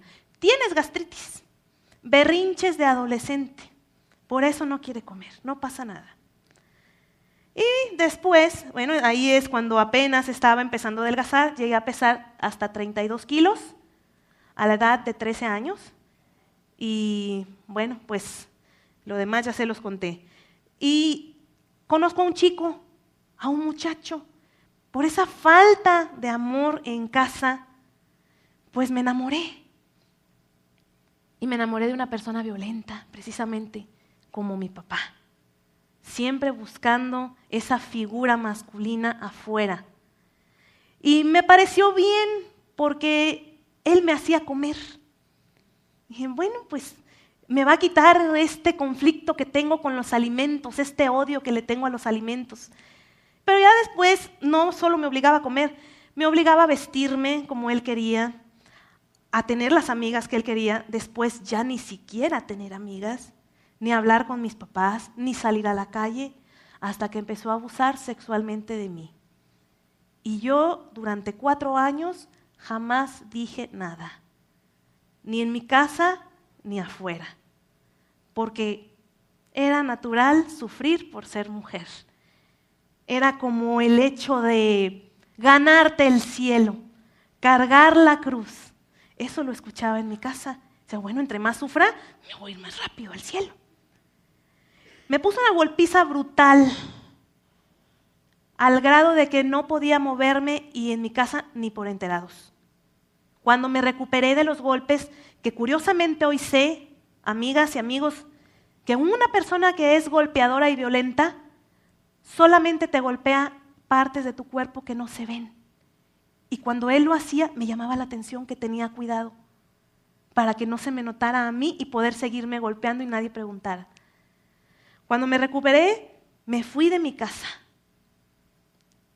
Yo vivía en Tepic y me vine a vivir a Guadalajara huyendo, a la edad de 17 años y también huyendo de mi papá y de mi familia.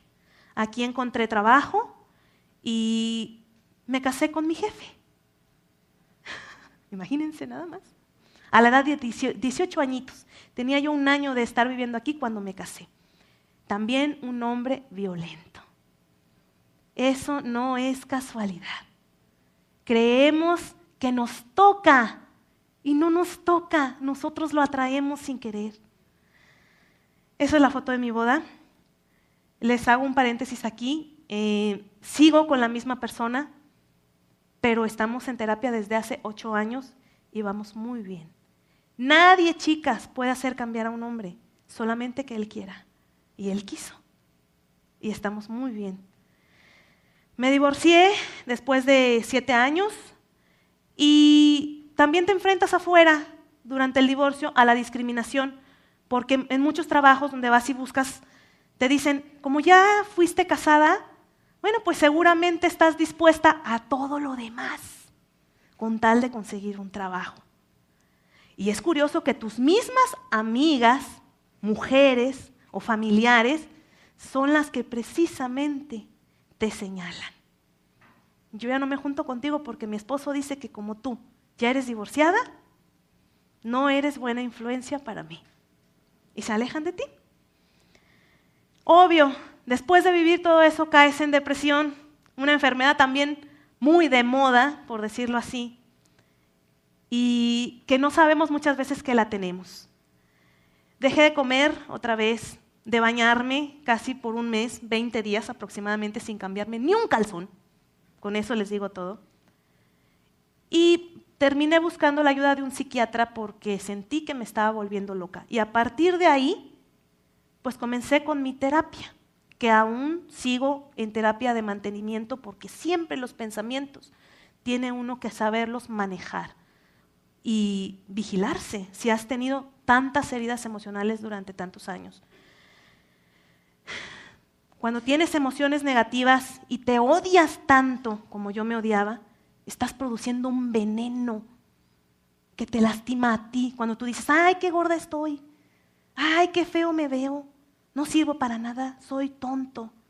Todo eso te lastima. Y si es desde tu niñez, puedes provocar una enfermedad tan grave como el cáncer u otras. Y hay que cambiar los pensamientos que tenemos acerca de nosotros mismos. Les quiero hacer una pregunta. ¿Cuáles son los pensamientos que predominan en ustedes la mayoría del tiempo?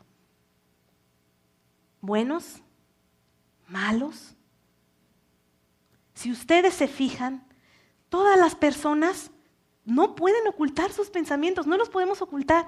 Fíjense nada más cómo es cada quien. Y se van a dar cuenta qué es lo que están pensando.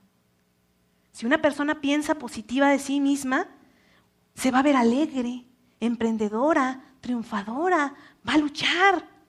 En cambio, si piensa de una forma negativa, eso se va a notar hasta en su casa, cómo está arreglada o desarreglada. Cuando ustedes decidan cambiar sus pensamientos, así como yo lo hice, los sueños se vuelven realidad. No es magia, es un proceso que ustedes deben decidir iniciar si quieren que su vida a futuro sea mejor. Iniciando por este presente que estamos viviendo ahora. La primera vez que pisé un escenario fue ante cinco mil personas por pura casualidad, pero porque mis pensamientos ya estaban en otro nivel, yo ya quería buscar las oportunidades que creemos que no existen. Esas las tiene uno que agarrar en el momento que llegan. Trabajaba en una estación de radio dando las agüitas así en los eventos, los boletos a las personas que llegaban. Y entonces un día no va una locutora a los eventos que hacían en la calle de promoción y pues me subí yo. Tomé la oportunidad que en ese momento se presentó. Me temblaron las piernas. Y créanme que al final, al bajar del escenario, me vomité del puro susto. Pero de ahí en adelante comencé con esto que ha sido mi sueño durante, desde que tengo uso de razón. Hablar ante el público. Pedí de Navidad, recuerdo una vez, una grabadora y unos cassettes para poder hacer mis propios programas de radio inventados, ¿verdad? Juego de niños, y tuve mi primer programa al aire después de trabajar un año para ese jefe sin paga. Si acaso una botella de agua y una torta de jamón, como el chavo del ocho. Es ser perseverante, pero todo viene desde que tú empiezas a pensar diferente, desde que dejas de victimizarte y desde que dejas de echarle la culpa a todo lo que te rodea, a todos los demás. Tampoco te culpes tú es ser responsable de ti, que ya eres un adulto. No importa cómo te haya tratado tu papá, cómo te haya tratado tu mamá, lo que hayas vivido, si tuviste una grave enfermedad, si perdiste a un ser querido. Tú tienes el poder en tu mano de cambiar tu futuro, de mejorar y que tus hijos también sean diferentes y no vivan lo que tú viviste, pero sin odio. Cada quien busca en qué inspirarse. Unos le llaman Dios, otros le llaman algo que está dentro de ti. Otros escuchan conferencias, audios. Pero si ustedes escuchan conferencias, audios, videos, lo que sea, pero no tienen eso adentro de ustedes, les va a durar así. Saliendo de la plática ya no van a saber ni dónde quedó. Es reflexionar, es echarse un clavado y buscar a eso que les da la inspiración. Para mí fue Dios. Y esa fue una de las primeras conferencias que di. Me sentía soñada en un camerino. Tenía foquitos y todo, como sale en la tele, ¿verdad? Y créanme, los sueños se vuelven realidad. ¿Quieren un buen futuro? ¿Verdad que todos queremos un buen futuro? Hay que empezar por el presente. No se puede tener un buen futuro si no tenemos un buen presente. Y les quiero dejar esta frase. A veces cuando pensamos en cambiar nos da miedo porque tenemos eh, la angustia de perder nuestra esencia, de que alguien nos vaya a lavar el cerebro y no vayamos a ser como nosotros somos. Pero cuando tú aprendes de las experiencias que vives, no necesitas cambiar tu esencia, solo aprendes y utilizas esas experiencias para mejorar para crecer. Y ahí está esa frase, si gustan apuntarla, no cambié, solo aprendí, porque aprender no significa cambiar tu esencia, sino usar ese aprendizaje para seguir creciendo.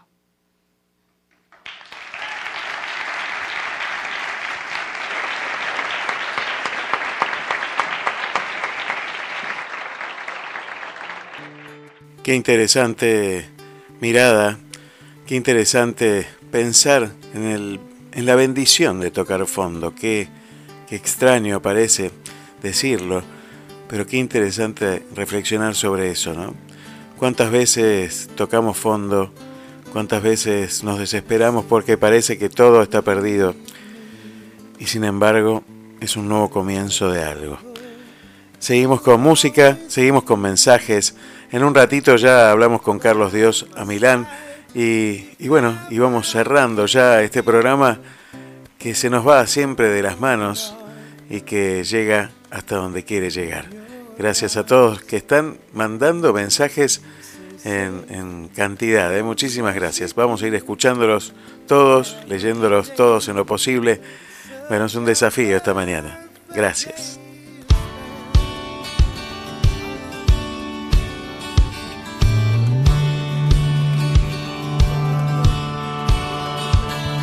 Ayer te volví a ver sonriente, desparramando dientes en la televisión. En mi opinión, la cosa no es para risa si estamos en la cornisa. Vos sos el empujón. Ayer escuché en la radio que un experto en Ohio dijo que vamos bien. I'm sorry, man. Venite por el barrio, yo te doy mi salario y te quiero ver. Para, aunque te cierren las cuentas, mis sueños no están en venta. Para la mano, para. Guarda la hojita con el chamullo, no traces lo que no es No me vengas a zarpar. Ayer me enteré por el diario que es un plan necesario dejarme sin morfar, que hay que cambiar, que llegó la alegría y un señor policía me lo quiere aunque te cierren las cuentas, mis sueños no están en venta,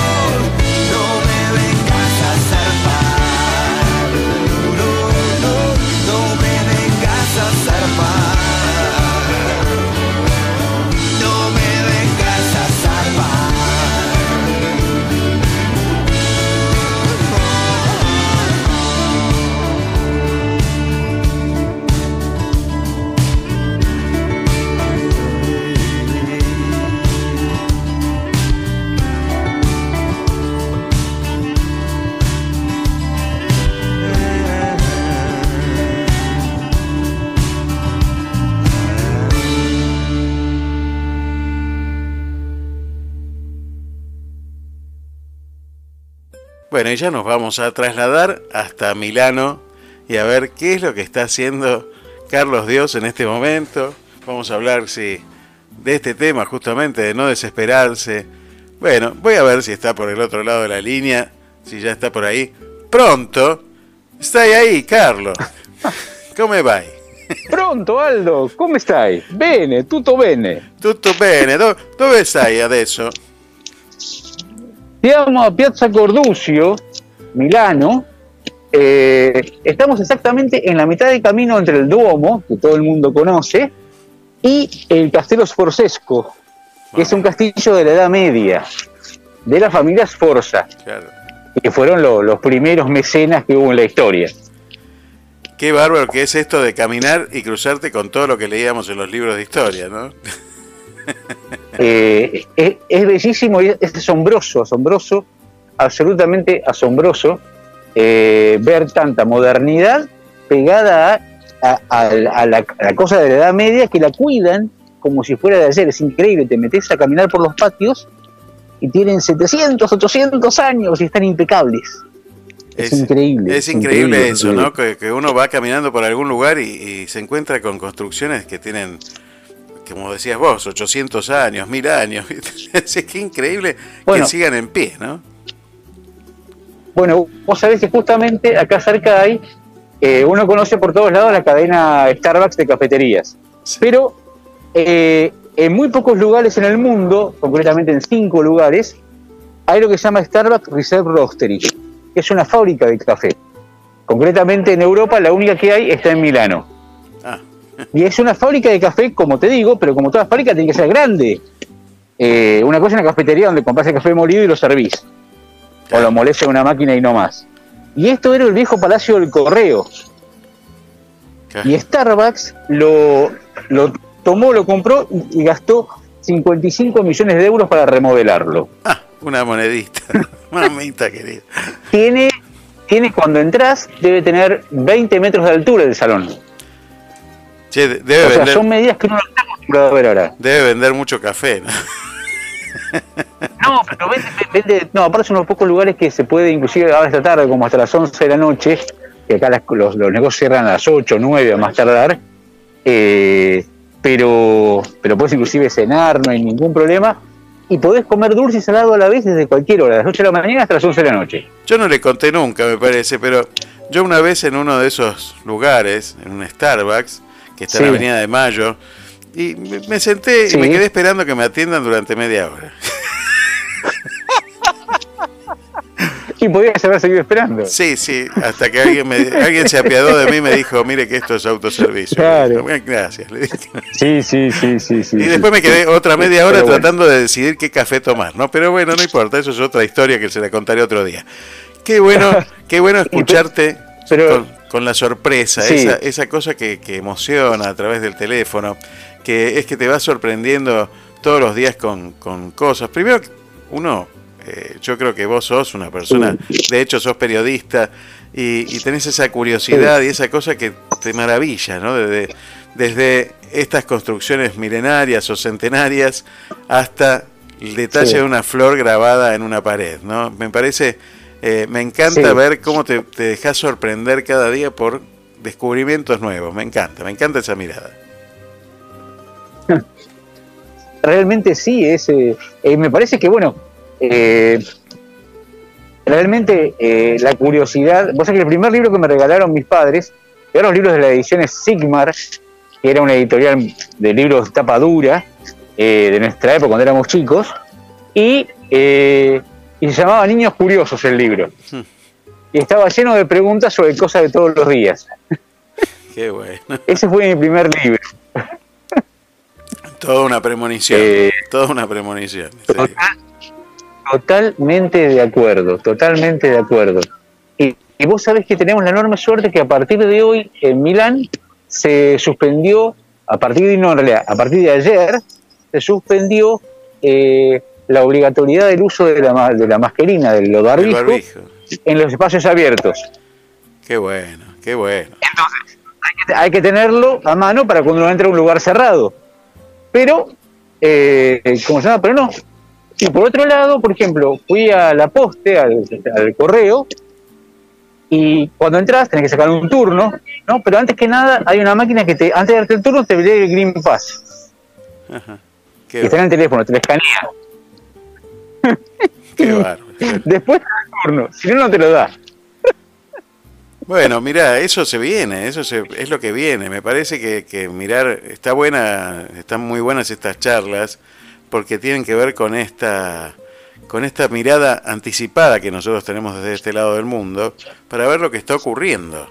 Europa es como la guía de Sí. todo lo que nos pasa a nosotros después, lo que nos va a pasar después, y tenemos que saber leer estas cosas, ¿no? Me parece que, que viene ya una, una historia distinta con este tema de la pandemia, que, que bueno, que gracias a la vacuna eh, se ha aplacado el tema de las, de las muertes y de la gravedad de, de la- del colapso sanitario, sobre todo, porque ese fue el gran motivo de, Sí, muchas sí. muertes, ¿no?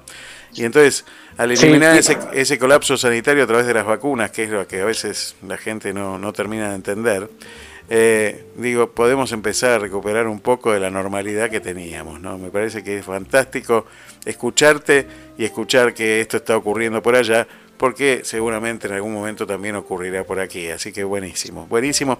Y, y sobre el tema de hoy, de no desesperar, Sí. eh, yo te estaba diciendo recién de la sorpresa y todo esto, y cuando uno escucha Sí. a Italiatinos, que es un programa fantástico, que invito a escuchar a todo el mundo todos los viernes de 14 a 16 hora Argentina, de 18 a 20 hora de Italia, donde todos los latinos cuentan su experiencia eh, de vida, de emigración, que no es fácil, que no es un... Todos cuentan esta historia de que no es muy sencillo emigrar, como muchos lo ve como romance, romántico, ¿no? La cuestión romántica de, de, Sí. bueno, de explorar y todo esto, pero a veces se hace y se torna difícil porque son costumbres distintas, porque son normas distintas, porque hay que cumplir las normas, muchos no estamos acostumbrados a, a cumplir las normas, como decía Asunta en su entrevista ayer. Eh, Sí, la verdad es que exactamente. eh, realmente uno tiene que adaptarse a esto y no desesperar, ¿no? Porque a veces uno tiende a desesperarse cuando no saben las cosas. Eh, mira, eh, yo creo que si alguien eh, tiene, tiene vocación, tiene idea, se le ocurrió, soñó emigrar, el primer mandamiento es no desesperar. Es exactamente eso, ¿sí? Porque las cosas te van a salir mal de entrada siempre. ¿De acuerdo? Cuando uno llega acá, más allá de donde vivía, más allá de la cuenta bancaria o el apellido del curne que puede llegar a tener, eh, acá sos Miguel, Pedro, Carlitos, Aldo, y punto. Y peor aún, porque te sientes el acento latino, peor aún. Claro, tal cual. Entonces, eh, pero, el, pero el mandamiento es no desesperar. Y yo digo, bueno, ¿qué pasa cuando ya no podés hacer más nada? Cuando decís, el mundo se viene abajo, hice todo, todo, todo, todo, todo, todo lo que puedo hacer y no salió. Bueno, ¿cuál es la receta? Dos cosas. Tomar agua y rezar. Porque tomar agua te sirve para no comer pavadas. Y rezar te sirve para no pensar pavadas. Tal cual. Qué bueno, qué bueno. Qué simple parece, Eh, ¿no? con- La, la solución es, es Eh, así, ¿no? Es que yo creo que es así. Te puedo asegurar que, eh, como alguna vez dijo Sabri, que es parte integrante y fundante del equipo de Italiatinos, eh, es muy complicado, por ejemplo, conseguir alquiler en Italia, muy complicado en cualquier zona de Italia, pero nadie se ha ido de Italia por no conseguir alquiler. Es verdad. Tanto una cosa como la otra. Entonces, eh, llega un momento que uno está boqueando y llega alguien que te toca el hombro y dice, mira, tengo algo para vos. ¿eh? No sabes cuándo es ese momento, pero tampoco te quedes esperándolo. ¿sí? Te va a llegar cuando hiciste todo. Cuando hiciste todo, cuando hiciste todo, te tomaste 10 litros de agua y rezaste 20 rosarios, te va a llegar. Pero si te quedas esperando, sentado, sentado a esperar, es como los autoservicios estos que, que hablábamos de Starbucks, eh, nadie te va a venir a atender. Tenés que hacerlo vos. Me hiciste acordar. Y es la- el gran aprendizaje de la emigración. Acá hay que hacer las cosas uno. Acá empezás de cero, pero de cero, cero. Nada más que eso, ¿sí? Eh, y muchas cosas que uno, que uno daba por sentadas. eh, a un amigo le decía el otro día, eh, uno no, no emigra con la mesita de luz. ¿No? Qué Hablando buena de frase. comodidades. Qué buena frase. Me hiciste acordar a, a- a Jo- a Joaquín Salvador Lavado, a Aquino. Me hiciste acordar a Aquino. En una de las tiras de Quino aparece Miguelito, un personaje entrañable que, que- que yo adoro, que se tira debajo de un árbol a, a esperar algo de la vida. Y entonces le Sí. preguntan, ¿qué esperás de la vida? ¿Qué esperás de qué? Sí. Cualquier cosa, lo que la vida me quiera dar. Y se queda ahí esperando, ¿no? Y en Sí. un momento el árbol le cae una hoja del árbol, ¿no? que es lo único que- le puede dar ese árbol. Sí. Y, y bueno, Sí. él dice amarreta, ¿no? Pero eh, realmente, realmente es eso, ¿no? A veces eh, nosotros Sí. decidimos quedarnos esperando. Y la verdad que la vida es movimiento. Nos lo demuestra todo en el, en el universo, que la vida es movimiento, que, que tenemos que estar en movimiento para que las cosas ocurran. Después pueden ocurrir o no ocurrir. pero uno tiene que estar en, en movimiento y permanecer en movimiento, sin desesperar, porque si no Sí. sale del eje. Imagínate eh, que, que nosotros tenemos órbitas terrestres, que nosotros tenemos ciclos de, de vida con, con la naturaleza, el invierno, el, el verano, la Sí. primavera. Todo tiene ciclos y nos marca cuál es el camino. Me parece la vida nos va marcando cuál es el camino. Y todo tiene su tiempo. Y si se desespera la cosa, se rompe la cosa. Entonces, eh, esto que vos decías recién, hay que permanecer en movimiento, me parece una clave fantástica. Para, para- hay que hacer todo lo que uno tiene que hacer. Y después, bueno, por supuesto, las cosas Sí. se van a terminar dando. Vos sabés que es una pavada, pero eh, el lugar donde hemos estado, parando con mi familia, no teníamos tostadora. Y uno piensa que es algo bastante simple, no es un lujo enorme, ¿sí? Sí. Desde las que son de chapa, las más comunes que uno ponía al horno, a la, a la hornalla, Sí. hasta las modernas que vienen, bueno, nada de eso. Y los chicos se morían de ganas de comer una tostada, que también es un pedido bastante lógico, no estamos pidiendo, no se preocupen, yo voy a hacer tostadas. ¿Cómo voy a hacer? Yo voy a hacer tostadas. Agarré una sartén, era un pedacito, una- un pedacito de manteca, e unas tostadas espectaculares. Hay un perfume de manteca que no te cuento, y los chicos encantados. Y bueno, y estaban contentísimos, y salimos adelante. Y listo, y ya está. Eh, qué sé yo, es un hermoso momento para, para desarrollar la, la creatividad y, ¿sabes qué? Para reforzar los lazos. Tal cual. tal Porque, porque acá eh, una cosa que uno aprende aquí es que uno no sale solo. Salimos en grupo, salimos en equipo. ¿sí? Eh, por eso, uno de los mandamientos esenciales de, Italiatinos es darnos una mano. Es que el que venga de afuera y tenga una necesidad, sepa pedir. Primero hay que saber pedir. Hay que tener la hidalguía de saber pedir. La humildad de saber pedir. Y después te vamos a dar todos una mano. Porque lo que a usted es una complicación, yo ya lo pude resolver. Y lo que para mí es un drama, otro ya lo arregló. Me encanta, me encanta. Me encanta escuchar eh, italiatinos porque también me recuerda cuando yo, de las cosas que más valoro y más valoré de, de mi abuelo, un inmigrante italiano que, que vino a la Argentina con, con su esposa y que formó su familia. Una de las cosas que yo más valoraba era viajar en auto con él o ir caminando con él y que me contara las historias de vida de él. Y, y ayer escuchando italiatinos, eh, cuando se habla de la música con historia, se hablaba del abuelo, del inmigrante, y lo que ustedes también van a vivir en este tiempo y lo que están viviendo muchos que están ahí, es caminar por las mismas calles que caminaron ellos. Y esa, esa unión que existe, que, que no tiene, que no se ve, que es invisible, que, que permanece para siempre, me parece que tiene, que ustedes están construyendo esto, que el día de mañana tus nietos, los nietos de, Alessandra, de Sabrina, de bueno, de todo el equipo de italiatinos, van a sentarse a escuchar estas historias, esta historia de la tostada, esto del correo, de Starbucks, todas estas historias que están construyendo hoy y que van a ser delicias de alguien pasado mañana. Realmente. Eh, te cuento una, una, una pavada. Eh, recién estaba yo demorándome en, la poste, le digo a mi mujer, bueno, anda a hacer vos un trámite y después nos encontramos en, en Starbucks. Y nos encontramos y me dice, bueno, fui a ver esto, esto y esto, y pasé por un lugar, pasó una camisería, y vio los cortes de tela doblados perfectamente con una etiqueta. Y me dice, me acordé de tu papá. Mi viejo, cuando venía a Europa, no compraba cosas, compraba tela. Se llevaba su camisero. Y, mi padre era un tipo, aparte de un montón de cosas, era muy generoso. Entonces tenía la cama, la cama matrimonial. Cuando venían, él estaba, se ponía un pijama y ponía todas las cosas que estaban ahí. dice, bueno, elijan chicos, ¿qué quieren? Y nos regalaba cosas. Y él disfrutaba regalando cosas.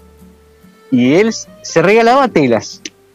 Telas para unas camisas de igual increíbles porque él tenía un problema en la piel que le tenía que tener muy buena calidad si no se le irritaba la piel.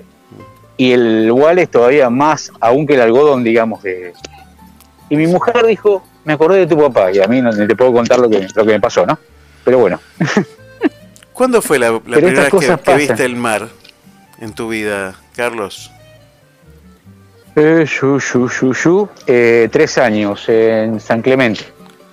¿Y qué te pasó cuando viste el mar? Eh, bueno, yo soy un soy terrible. Eh, a ver, para que te des una idea, que nuestra educación fue distinta a la educación de, de los chicos nuestros, ¿no? Eh, en la quinta de mi familia había una pileta. Y mi padre me enseñó a nadar cuando tenía tres años, antes de ir a, a San Clemente. ¿Y qué hizo? Me tiró al agua.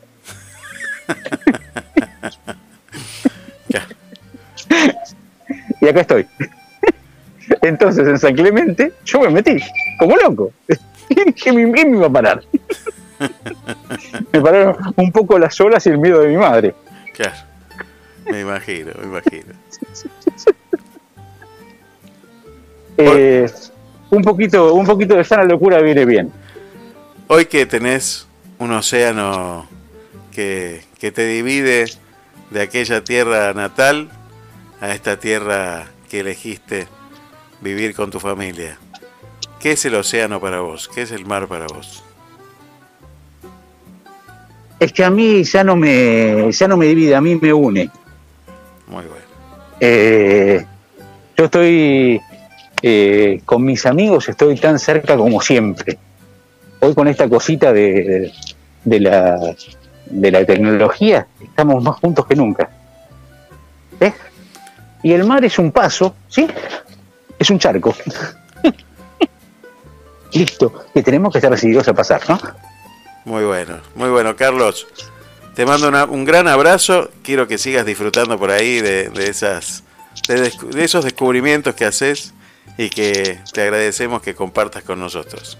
Un gran abrazo, muy buen fin Te de mando- semana para vos y tu familia. Gracias, Aldo. Un abrazo gigante para vos y para toda tu audiencia de Miramar.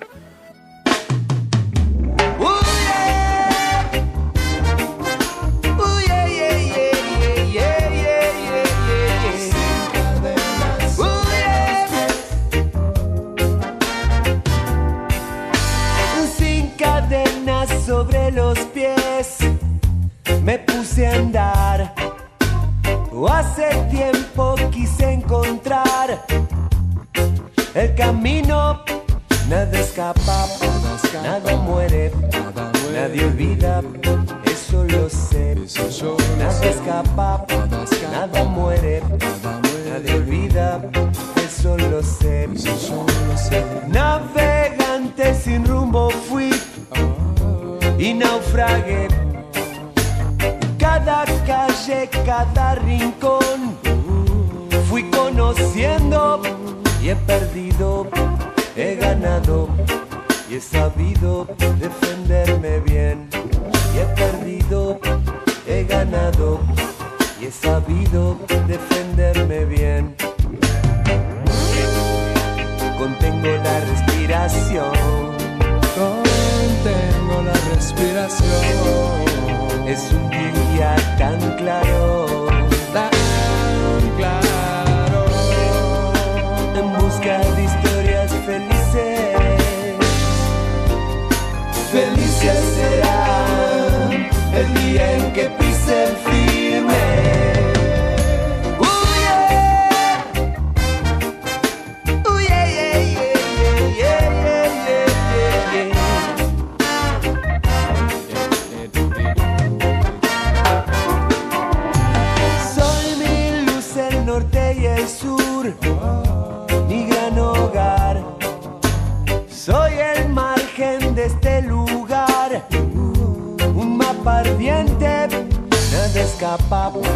Nada muere, nadie olvida, eso lo sé.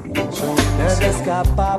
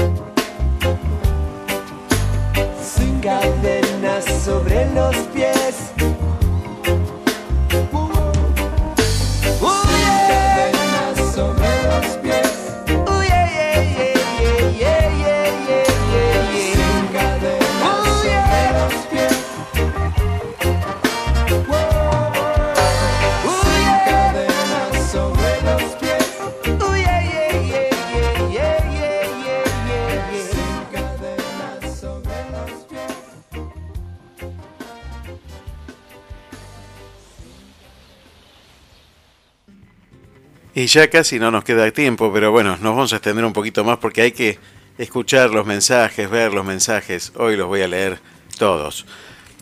Me dice Zulma desde Miramar, Aldo, mi mamá me dice que quedó maravillada viendo cómo se juntaba el cielo con el mar. Y yo te puedo decir que cuando lo veo entro en un estado de meditación, calma y paz. Doy gracias por tenerlo y apreciarlo. Un beso grande. Muchas gracias, Zulma. Patria Zavala nos manda este mensaje. Hola Aldo, qué linda la consigna de hoy. Me encantó. El mar es eh, obra de Dios. Precioso. Que nos hace tanto bien. bueno, mira, yo me acuerdo, entendería que he estado siempre en contacto con el mar desde muy pequeña. Porque mi mamá siempre me llevaba al mar en la bicicleta. Ella iba en la bici y yo iba en el porte equipaje, así que las dos íbamos a la playa, al arroyito. Y bueno, yo jugaba ahí y siempre este, tenía, eh, íbamos al agua del mar con, de la mano de mi mamá. Pero sí tengo la, el recuerdo de una vez, que creo que tendría entre 8 y 10 años, que mm, cuando llegamos al arroyito, yo siempre iba a jugar al arroyito, y de repente, bueno, me paré y, me, y miré el mar, y había poca gente en la playa. Y lo vi tan grande, es decir, que me, me- me- me sorprendió la inmensidad, eh, la potestad, no sé, me, maravilló eh, lo magnífico. De, me hizo sentir a Dios, mira, te lo diría de esa manera, porque me, me ma- maravilló, me, este, me iluminó, por decírtelo así con alguna expresión que pueda reconocer esa sensación. Y bueno, hoy por hoy este, mi discapacidad visual me permite, gracias a Dios, escucharlo. Escucharlo cuando brama, escucharlo cuando está silencioso, escuchar el viento sobre las olas, escuchar el oleaje. Eh, eh, tiene muchos sonidos el mar. Y por supuesto, bueno, cuando hay gente, por ahí se, se mezclan los olores, los olores, los, este, las voces y el sonido del mar. Pero sí, eh, el sonido sigue siendo tan magnífico como aquel, aquel recuerdo que tengo de, haberlo visto tan imponente. Bueno, te mando un abrazo enorme y a vos y a toda la audiencia. Gracias por eh, siempre compartirme estos hermosos, hermosas consignas. Un abrazo grande, Aldo. Cariños a Silvana. Y a toda la Gracias, gracias, patria querida. de la radio. Qué lindo, qué lindo escucharte siempre, qué lindo escucharte cantar también siempre. Escuchar, escuchar también da paz, escuchar el sonido del mar, es maravilloso, es, es fantástico. Me dice Adrián desde Mar del Plata, conocí el mar a los cinco años, era 1979, año de inundaciones históricas que azotaban la provincia de Buenos Aires. El micro en el que viajaba debió atravesar por todas ellas. Era dramático ver el ganado nadando en las aguas. Al llegar a Mar del Plata, en un día gris, la vista del mar se ofreció como una gran pileta. y con esa corta edad verdaderamente creía que el mar era una gran pileta que climatizaban desde las garitas de los carperos. Y no me fui nunca más. Me quedé hasta el día de hoy. Durante el verano voy todos los días que es posible a la playa a reencontrarme con ese mar. Gracias, Adrián Escudero, desde Mar del Plata. Muchísimas gracias. A ver, ¿quién más? Me dice Nacho Navarro. Conocí el mar desde bebé, es decir, hace más de 20 años, y cuando veo el mar me ayuda a descansar, a reflexionar, a admirar, pero principalmente me genera mucha melancolía y paz. Un saludo, un saludo a todos los de la radio que escuchan a través de Radio Puente y Activa. Muchas gracias, un abrazo enorme. Acá me dice Juan, a ver, me manda un mensajito, vamos a escucharlo. El mar lo conocí desde el vientre de mi madre y cuando lo contemplo, eh, el sentimiento que, que más me, llega es el, el de la paz. Un gran abrazo, Juan Laite. Eh, gracias por el mensaje. Es eso, ¿no? Es la paz, es la paz que, que nos genera. Me dice Alejandro desde Miramar, conocí el mar desde siempre, nací frente al mar, cruzaba la avenida y allí estaba, inmenso, intenso, majestuoso, inconmensurable. Cualidades que pude tomar conciencia de grande cuando al tomar distancia por motivos laborales fui a vivir a Buenos Aires. Volví hace tres años a Miramar y en este preciso momento me doy cuenta que estoy en un departamento donde tengo la misma vista y orientación que cuando de niño me asomaba por la ventana del dormitorio. Qué lindo, qué lindo que es poder viajar también en el tiempo y en el tiempo que nos lleva a reencontrarnos con esa paz y esa, ese asombro que nos produjo el mar en ese momento. María Rochela nos dice desde Buenos Aires, lo conocí a los 13 años y lo primero que sentí es su inmensidad, su sonido imborrable en mi memoria, su constante e incansable fluir en sus movimientos para trasladarse y alcanzar las orillas y depositar en ellas las caracolas que me fascinaban por sus increíbles y artísticas formas. Ahora entiendo que el arte lo ejecuta la naturaleza con el agua, el aire con su movimiento, que es el viento, y que ejecuta la música con la lluvia. Gracias, gracias, gracias Mari desde Buenos Aires, un gran abrazo. Bocha nos dice desde Mar del Plata, Aldo querido, te cuento que conocí el mar cuando tenía 4 o 5 años, viniendo de vacaciones, o sea, hace aproximadamente 60 años. Fue una emoción enorme ver semejante inmensidad y ni te cuento cuando llegué al agua salada, cuando tragué agua salada.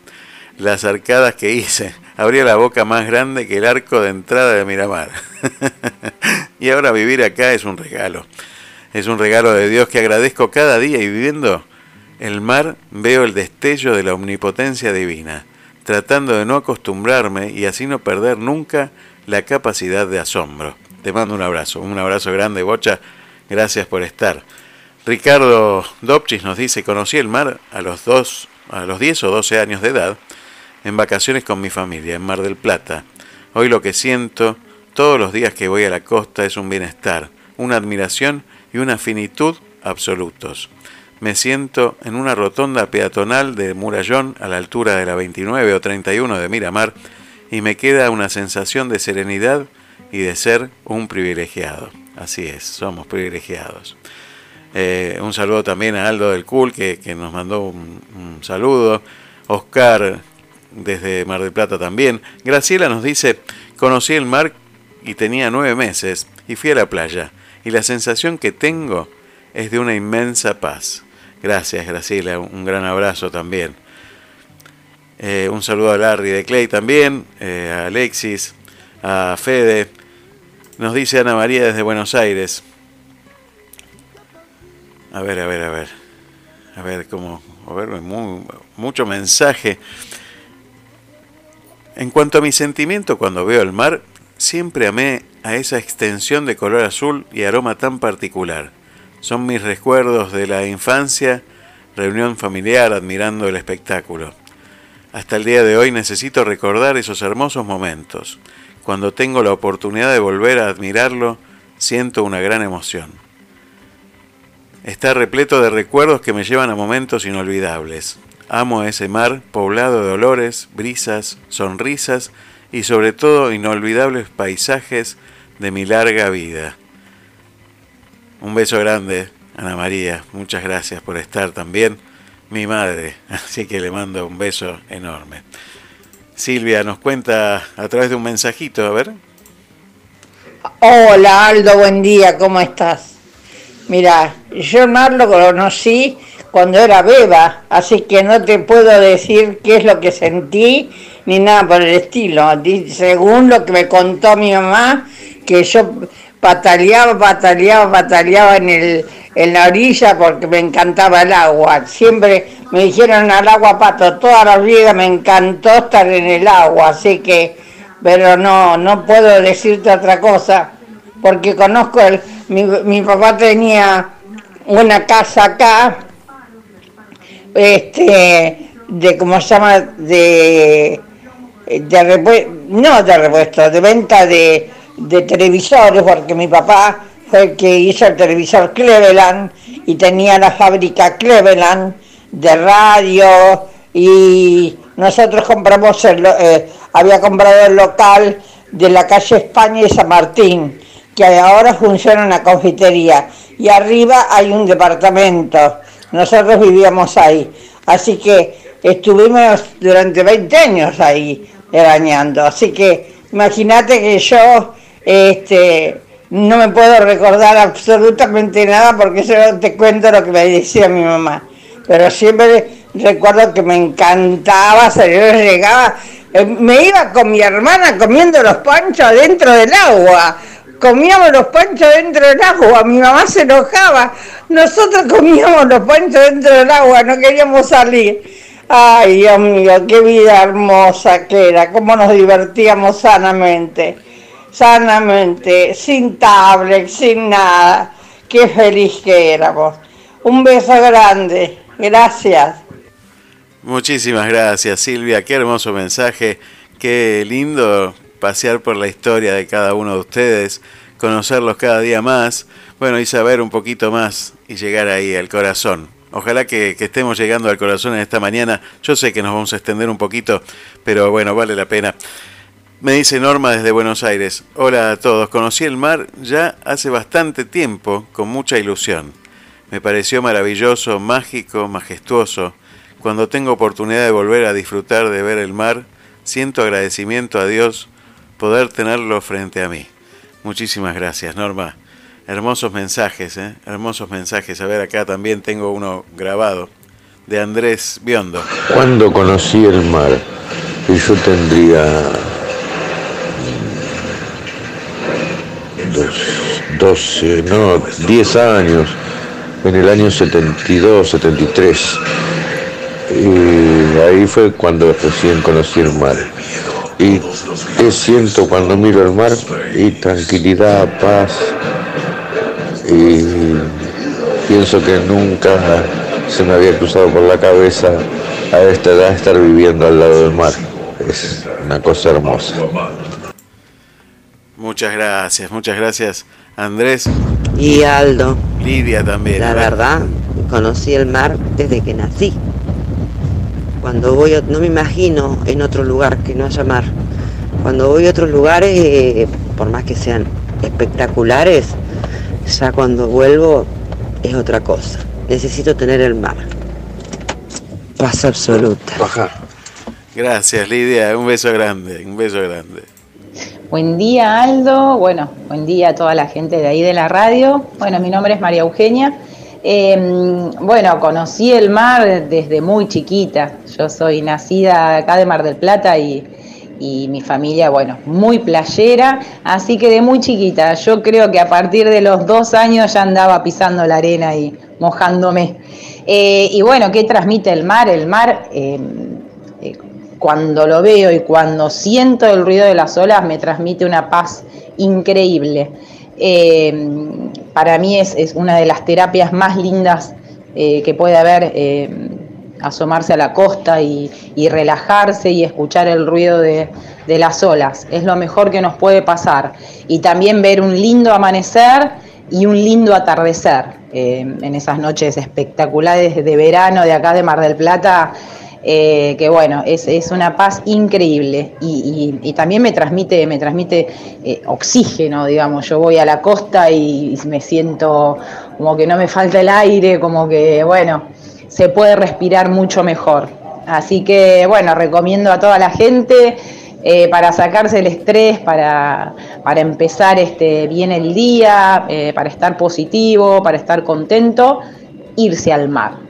Eh, solamente con verlo ya nos hace bien.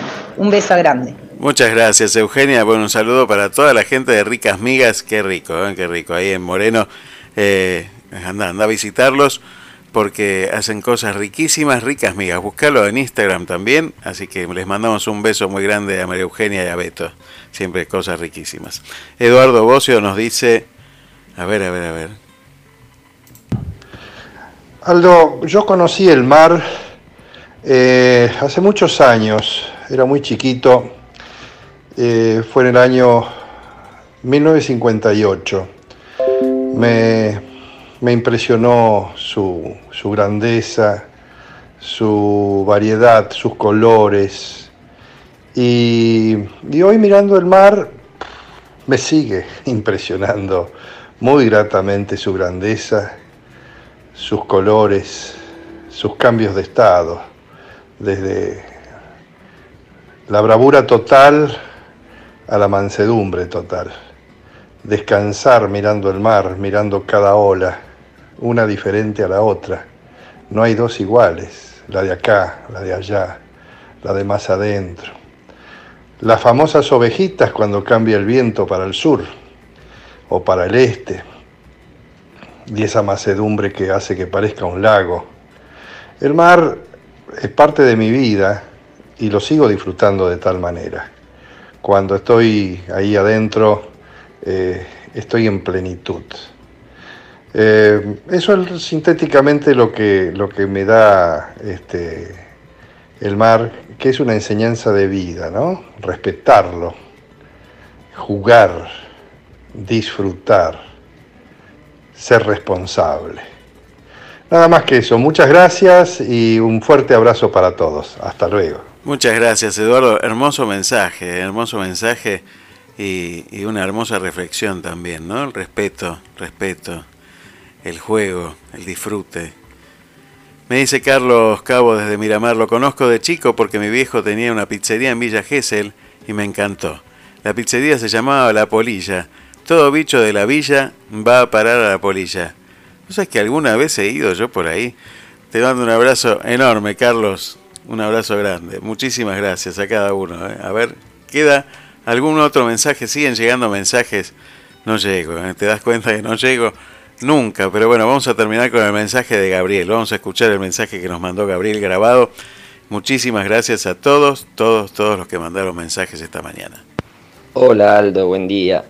Eh, a la pregunta de, de tu programa de hoy, bueno, el mar lo conocí cuando eh, en mi adolescencia, en un viaje con mis padres eh, a Mar del Plata. En Mar del Plata, precisamente, conocí el mar. Eh, ¿Qué siento cuando lo miro? Siento, siento una gran admiración, un placer, alegría. Es un paisaje creo que es de los que más, eh, de los que más me gustan. Y ni que hablar, eh, interactuar con él, el, chapuzón, como se dice, eh, el, jugar con el mar, eh, me produce un placer muy especial, que lo disfruto hasta el día de hoy, ¿no? ya casi con mis 60 años. Realmente, dentro de los paisajes que existen en el mundo, diría yo, el, para mí el mar es, es mi, mi amigo incondicional para equilibrarme. Eh, me, produce mucha armonía y, realmente recuerdo que en aquellas vacaciones de chico, eh, el día anterior a irme de vacaciones, eh, de volver a, Buenos Aires en ese caso, me producía como una tristeza muy, muy fuerte el despedirme. Me, y me despedía y, y, le decía hasta pronto, ¿no?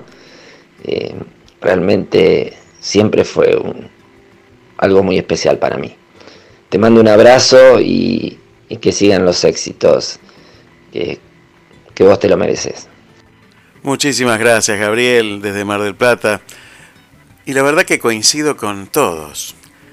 Y te das cuenta que tenemos tanto en común, que tenemos esta, este mundo que nos rodea, que a veces pensamos que nos dividen tantas cosas y en realidad el mar nos une. El mar nos, nos identifica, nos hace humanos, nos reconocemos que, que nos pasan las mismas cosas, que sentimos los mismos olores y que de alguna manera nos hermana a todos. Se me fue el programa, ya ves, que, que, no llego, me quedan muchos mensajes sin, sin pasar, sin contestar, los voy contestando durante la semana, pero hoy quería dedicar un tiempo especial a los mensajes porque quería que, que conviviéramos todos en este diálogo radial que hacemos cada sábado en Te Seguiré. Quiero terminar con un tema que, que habla de esto, ¿no?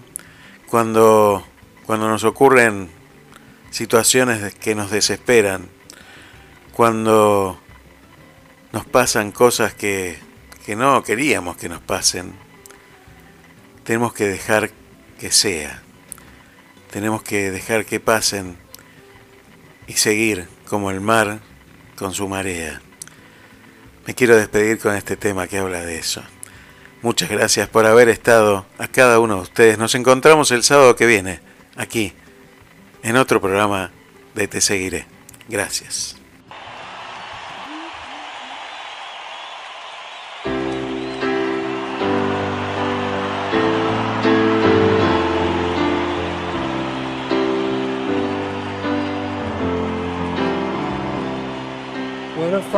Myself in times of trouble, Mother Mary comes to me, speaking words of wisdom, let it be. And in my hour of darkness, she is standing right in front of me, speaking words of wisdom, let it be. Let it be, let it be, let it be, let it be. Whisper words of wisdom, let it be. And when the broken-hearted people living in the world agree, there will be an answer, let it be.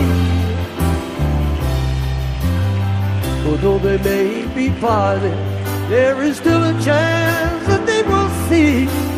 There will be an answer, let it be.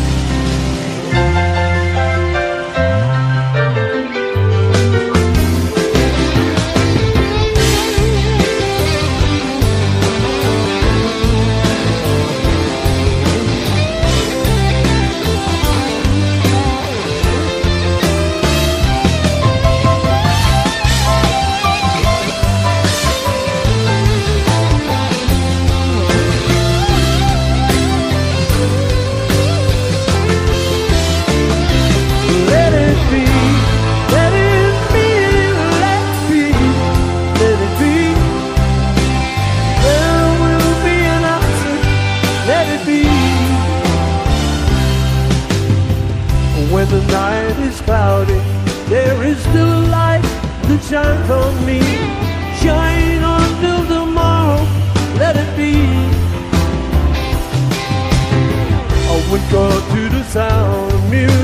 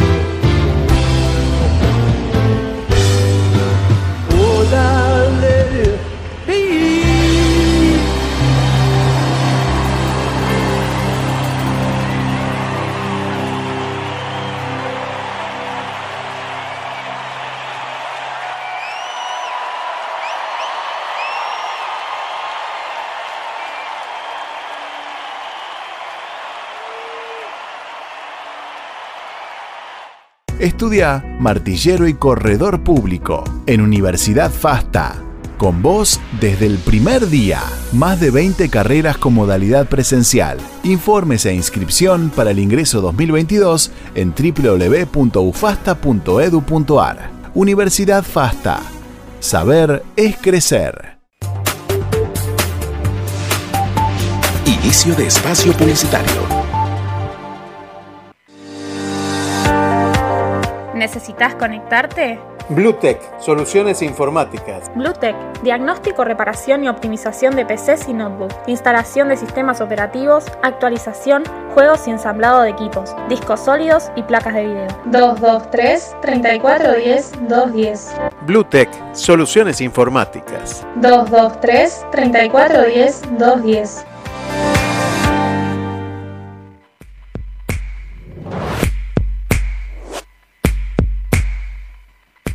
Limón Perlé, en Mar del Plata. El sabor de la repostería europea. Únicos en la zona. Con las recetas de la abuela. Limón Perlé, Avellaneda Arenales, Mar del Plata. Porque nunca nos fuimos. Nuestros amigos conocen el camino. Más de 10 años cuidando a tu mejor amigo. Claudia Jacob. Estilista canina. Estamos en 37 1202, casi esquina 24, Miramar. Turnos 2291 54 36 26. Ellos siempre regresan felices. ¿A dónde vas? A comprar helado. ¿A dónde vas? A comprar helado. ¿Y vos a dónde vas? A comprar helado. A comprar helado. Pero todos van a comprar helado. Y claro, helados Magnolia, calle 33 entre 26 y 28 de la ciudad de Miramar.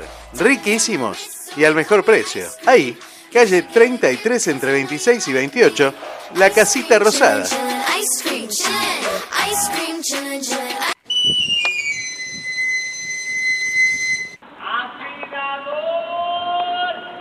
¿Te quedaste sin filo? Llámalo a Luis Reboredo al 2291 40 12 20. Afilación de cuchillas y tijeras para uso profesional y doméstico. Avenida 37202 Miramar, en la peluquería canina de Claudia Jacob. 2291 40 12 20. Recomendado por expertos.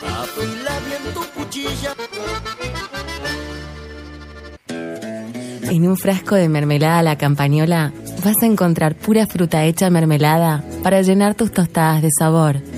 Vas a encontrar que tenés tiempo de desayunar con tu familia. Mermelada a la campañola. Sabores para el alma. Desde tu casa, una nueva mirada. Bodega Mirada. Malbec en Damajuana te lo lleva a tu casa. Bodega Mirada. Haz tu pedido a través de Instagram, arroba bodega mirada o por email bodegamirada arroba gmail.com. Tu momento en cualquier momento. And that'll always be true. I love to stroll on the beach. Fin de espacio publicitario. En el canal 220 de frecuencia modulada transmite Activa FM en el 91.9 MHz de tu dial, con estudios ubicados en calle 48, número 932, primer piso. Miramar, provincia de Buenos Aires. Quédate en Radio Puente www.estacionradiopuente.com.